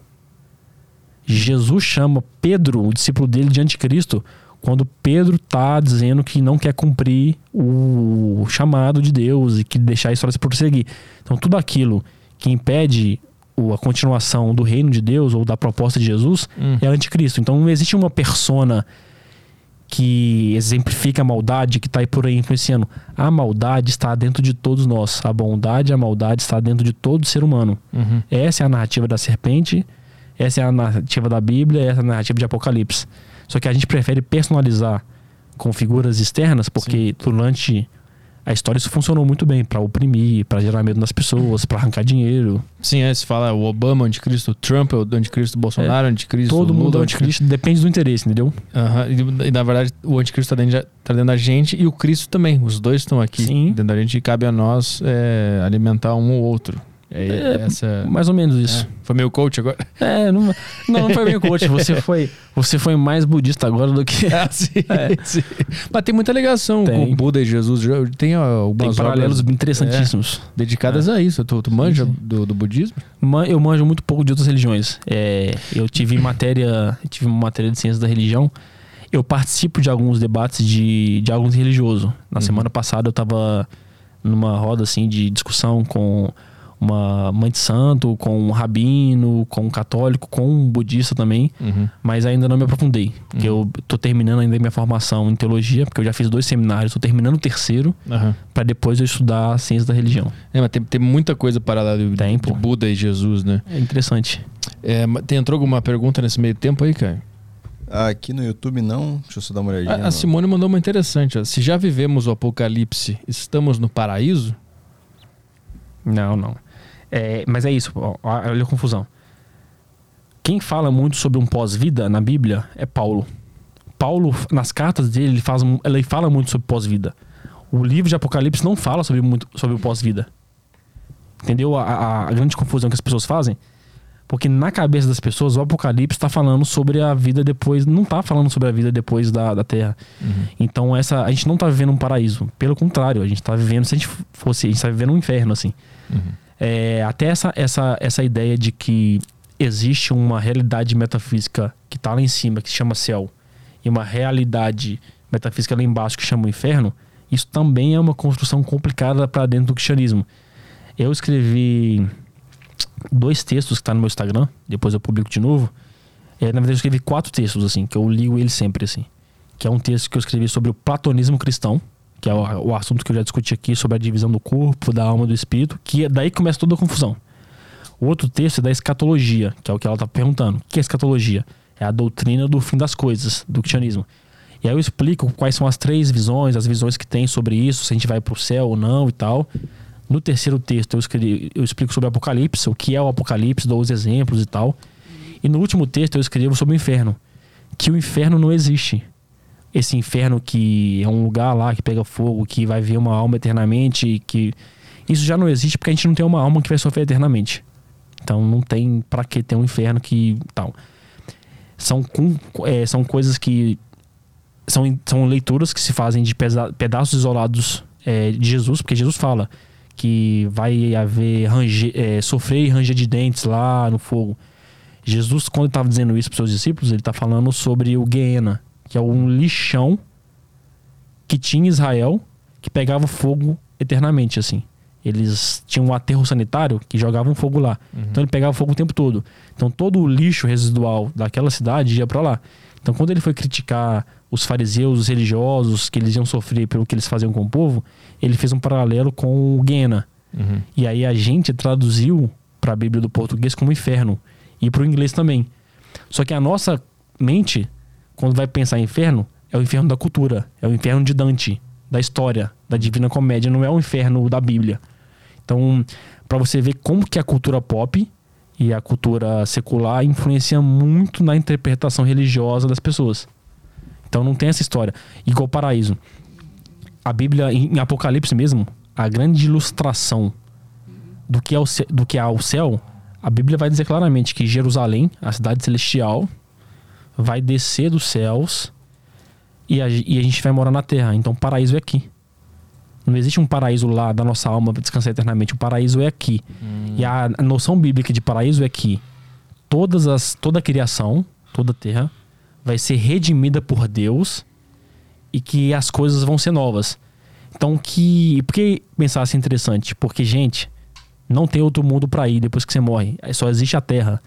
Então, se a gente não cuidar da natureza, da preservação do meio ambiente, a gente vai perder o céu, porque o céu é aqui. É a Jerusalém que desce pra terra. A gente que vai transformar.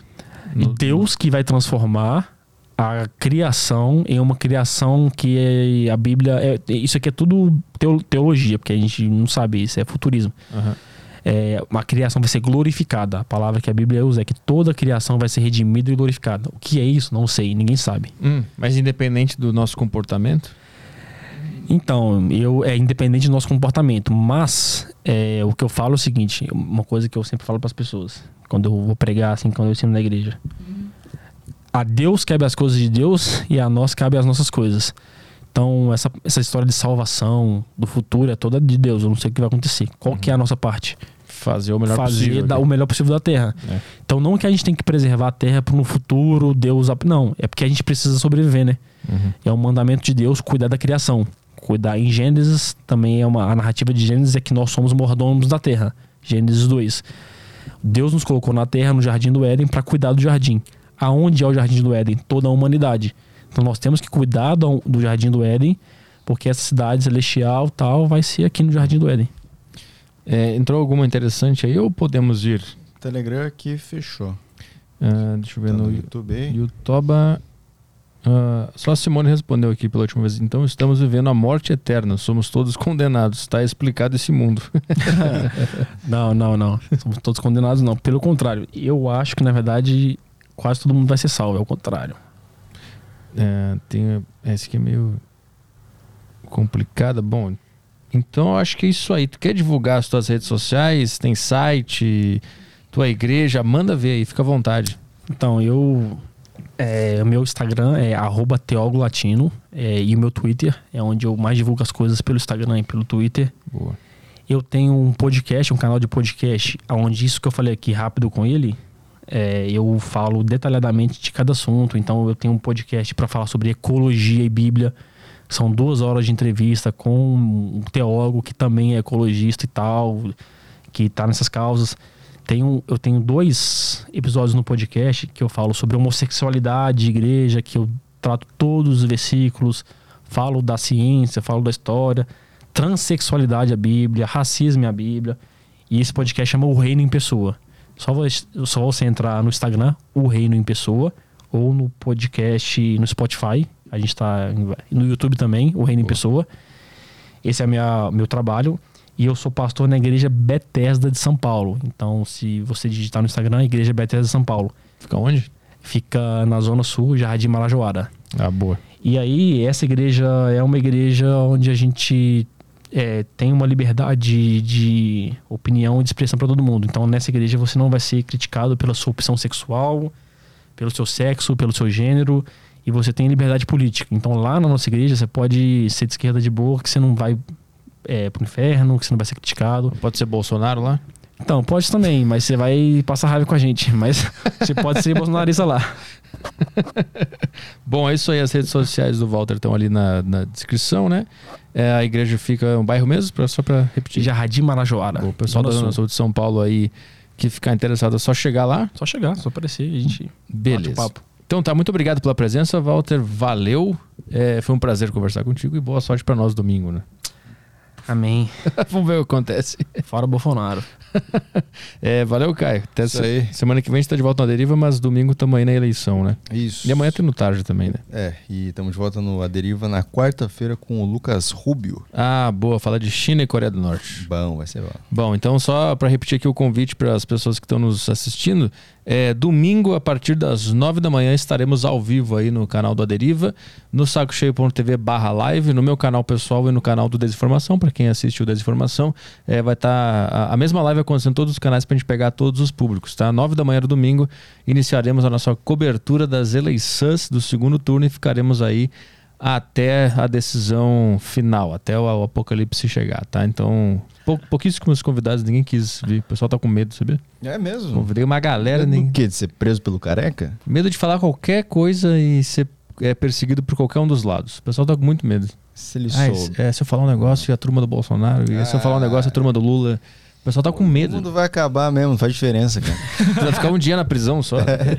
Exatamente. Mas teremos pouquíssimos convidados, eles estão sendo divulgados lá no nosso, nosso Instagram lá. É, o André Rancolha e o, e o Paulo Cruz, por enquanto, os dois que. Tem bolas. É, que toparam participar. E o Monark vai vir aí também no final uhum. do dia para ficar com a gente na apuração. É, a gente está tentando chamar mais um pessoal aí. Ó, vamos ver se a gente consegue chamar mais alguém até domingo, né? Tem mais um dia para tentar achar alguém, mas eu acho que vai ser nós mesmo. Vamos ficar falando bobagem o dia inteiro, atendendo ligação dos ouvintes e falando, atualizando as notícias e vai ser isso aí. Então, domingo, convido todo mundo às nove da manhã. Estaremos aí até a noite co cobrindo esse, esse dia. Se preparando para a Copa do Mundo, na verdade, que é o que interessa, né? então tá, é, até domingo e até semana que vem no Aderiva aí. Um beijo para todo mundo, bom fim de semana. Tchau, tchau.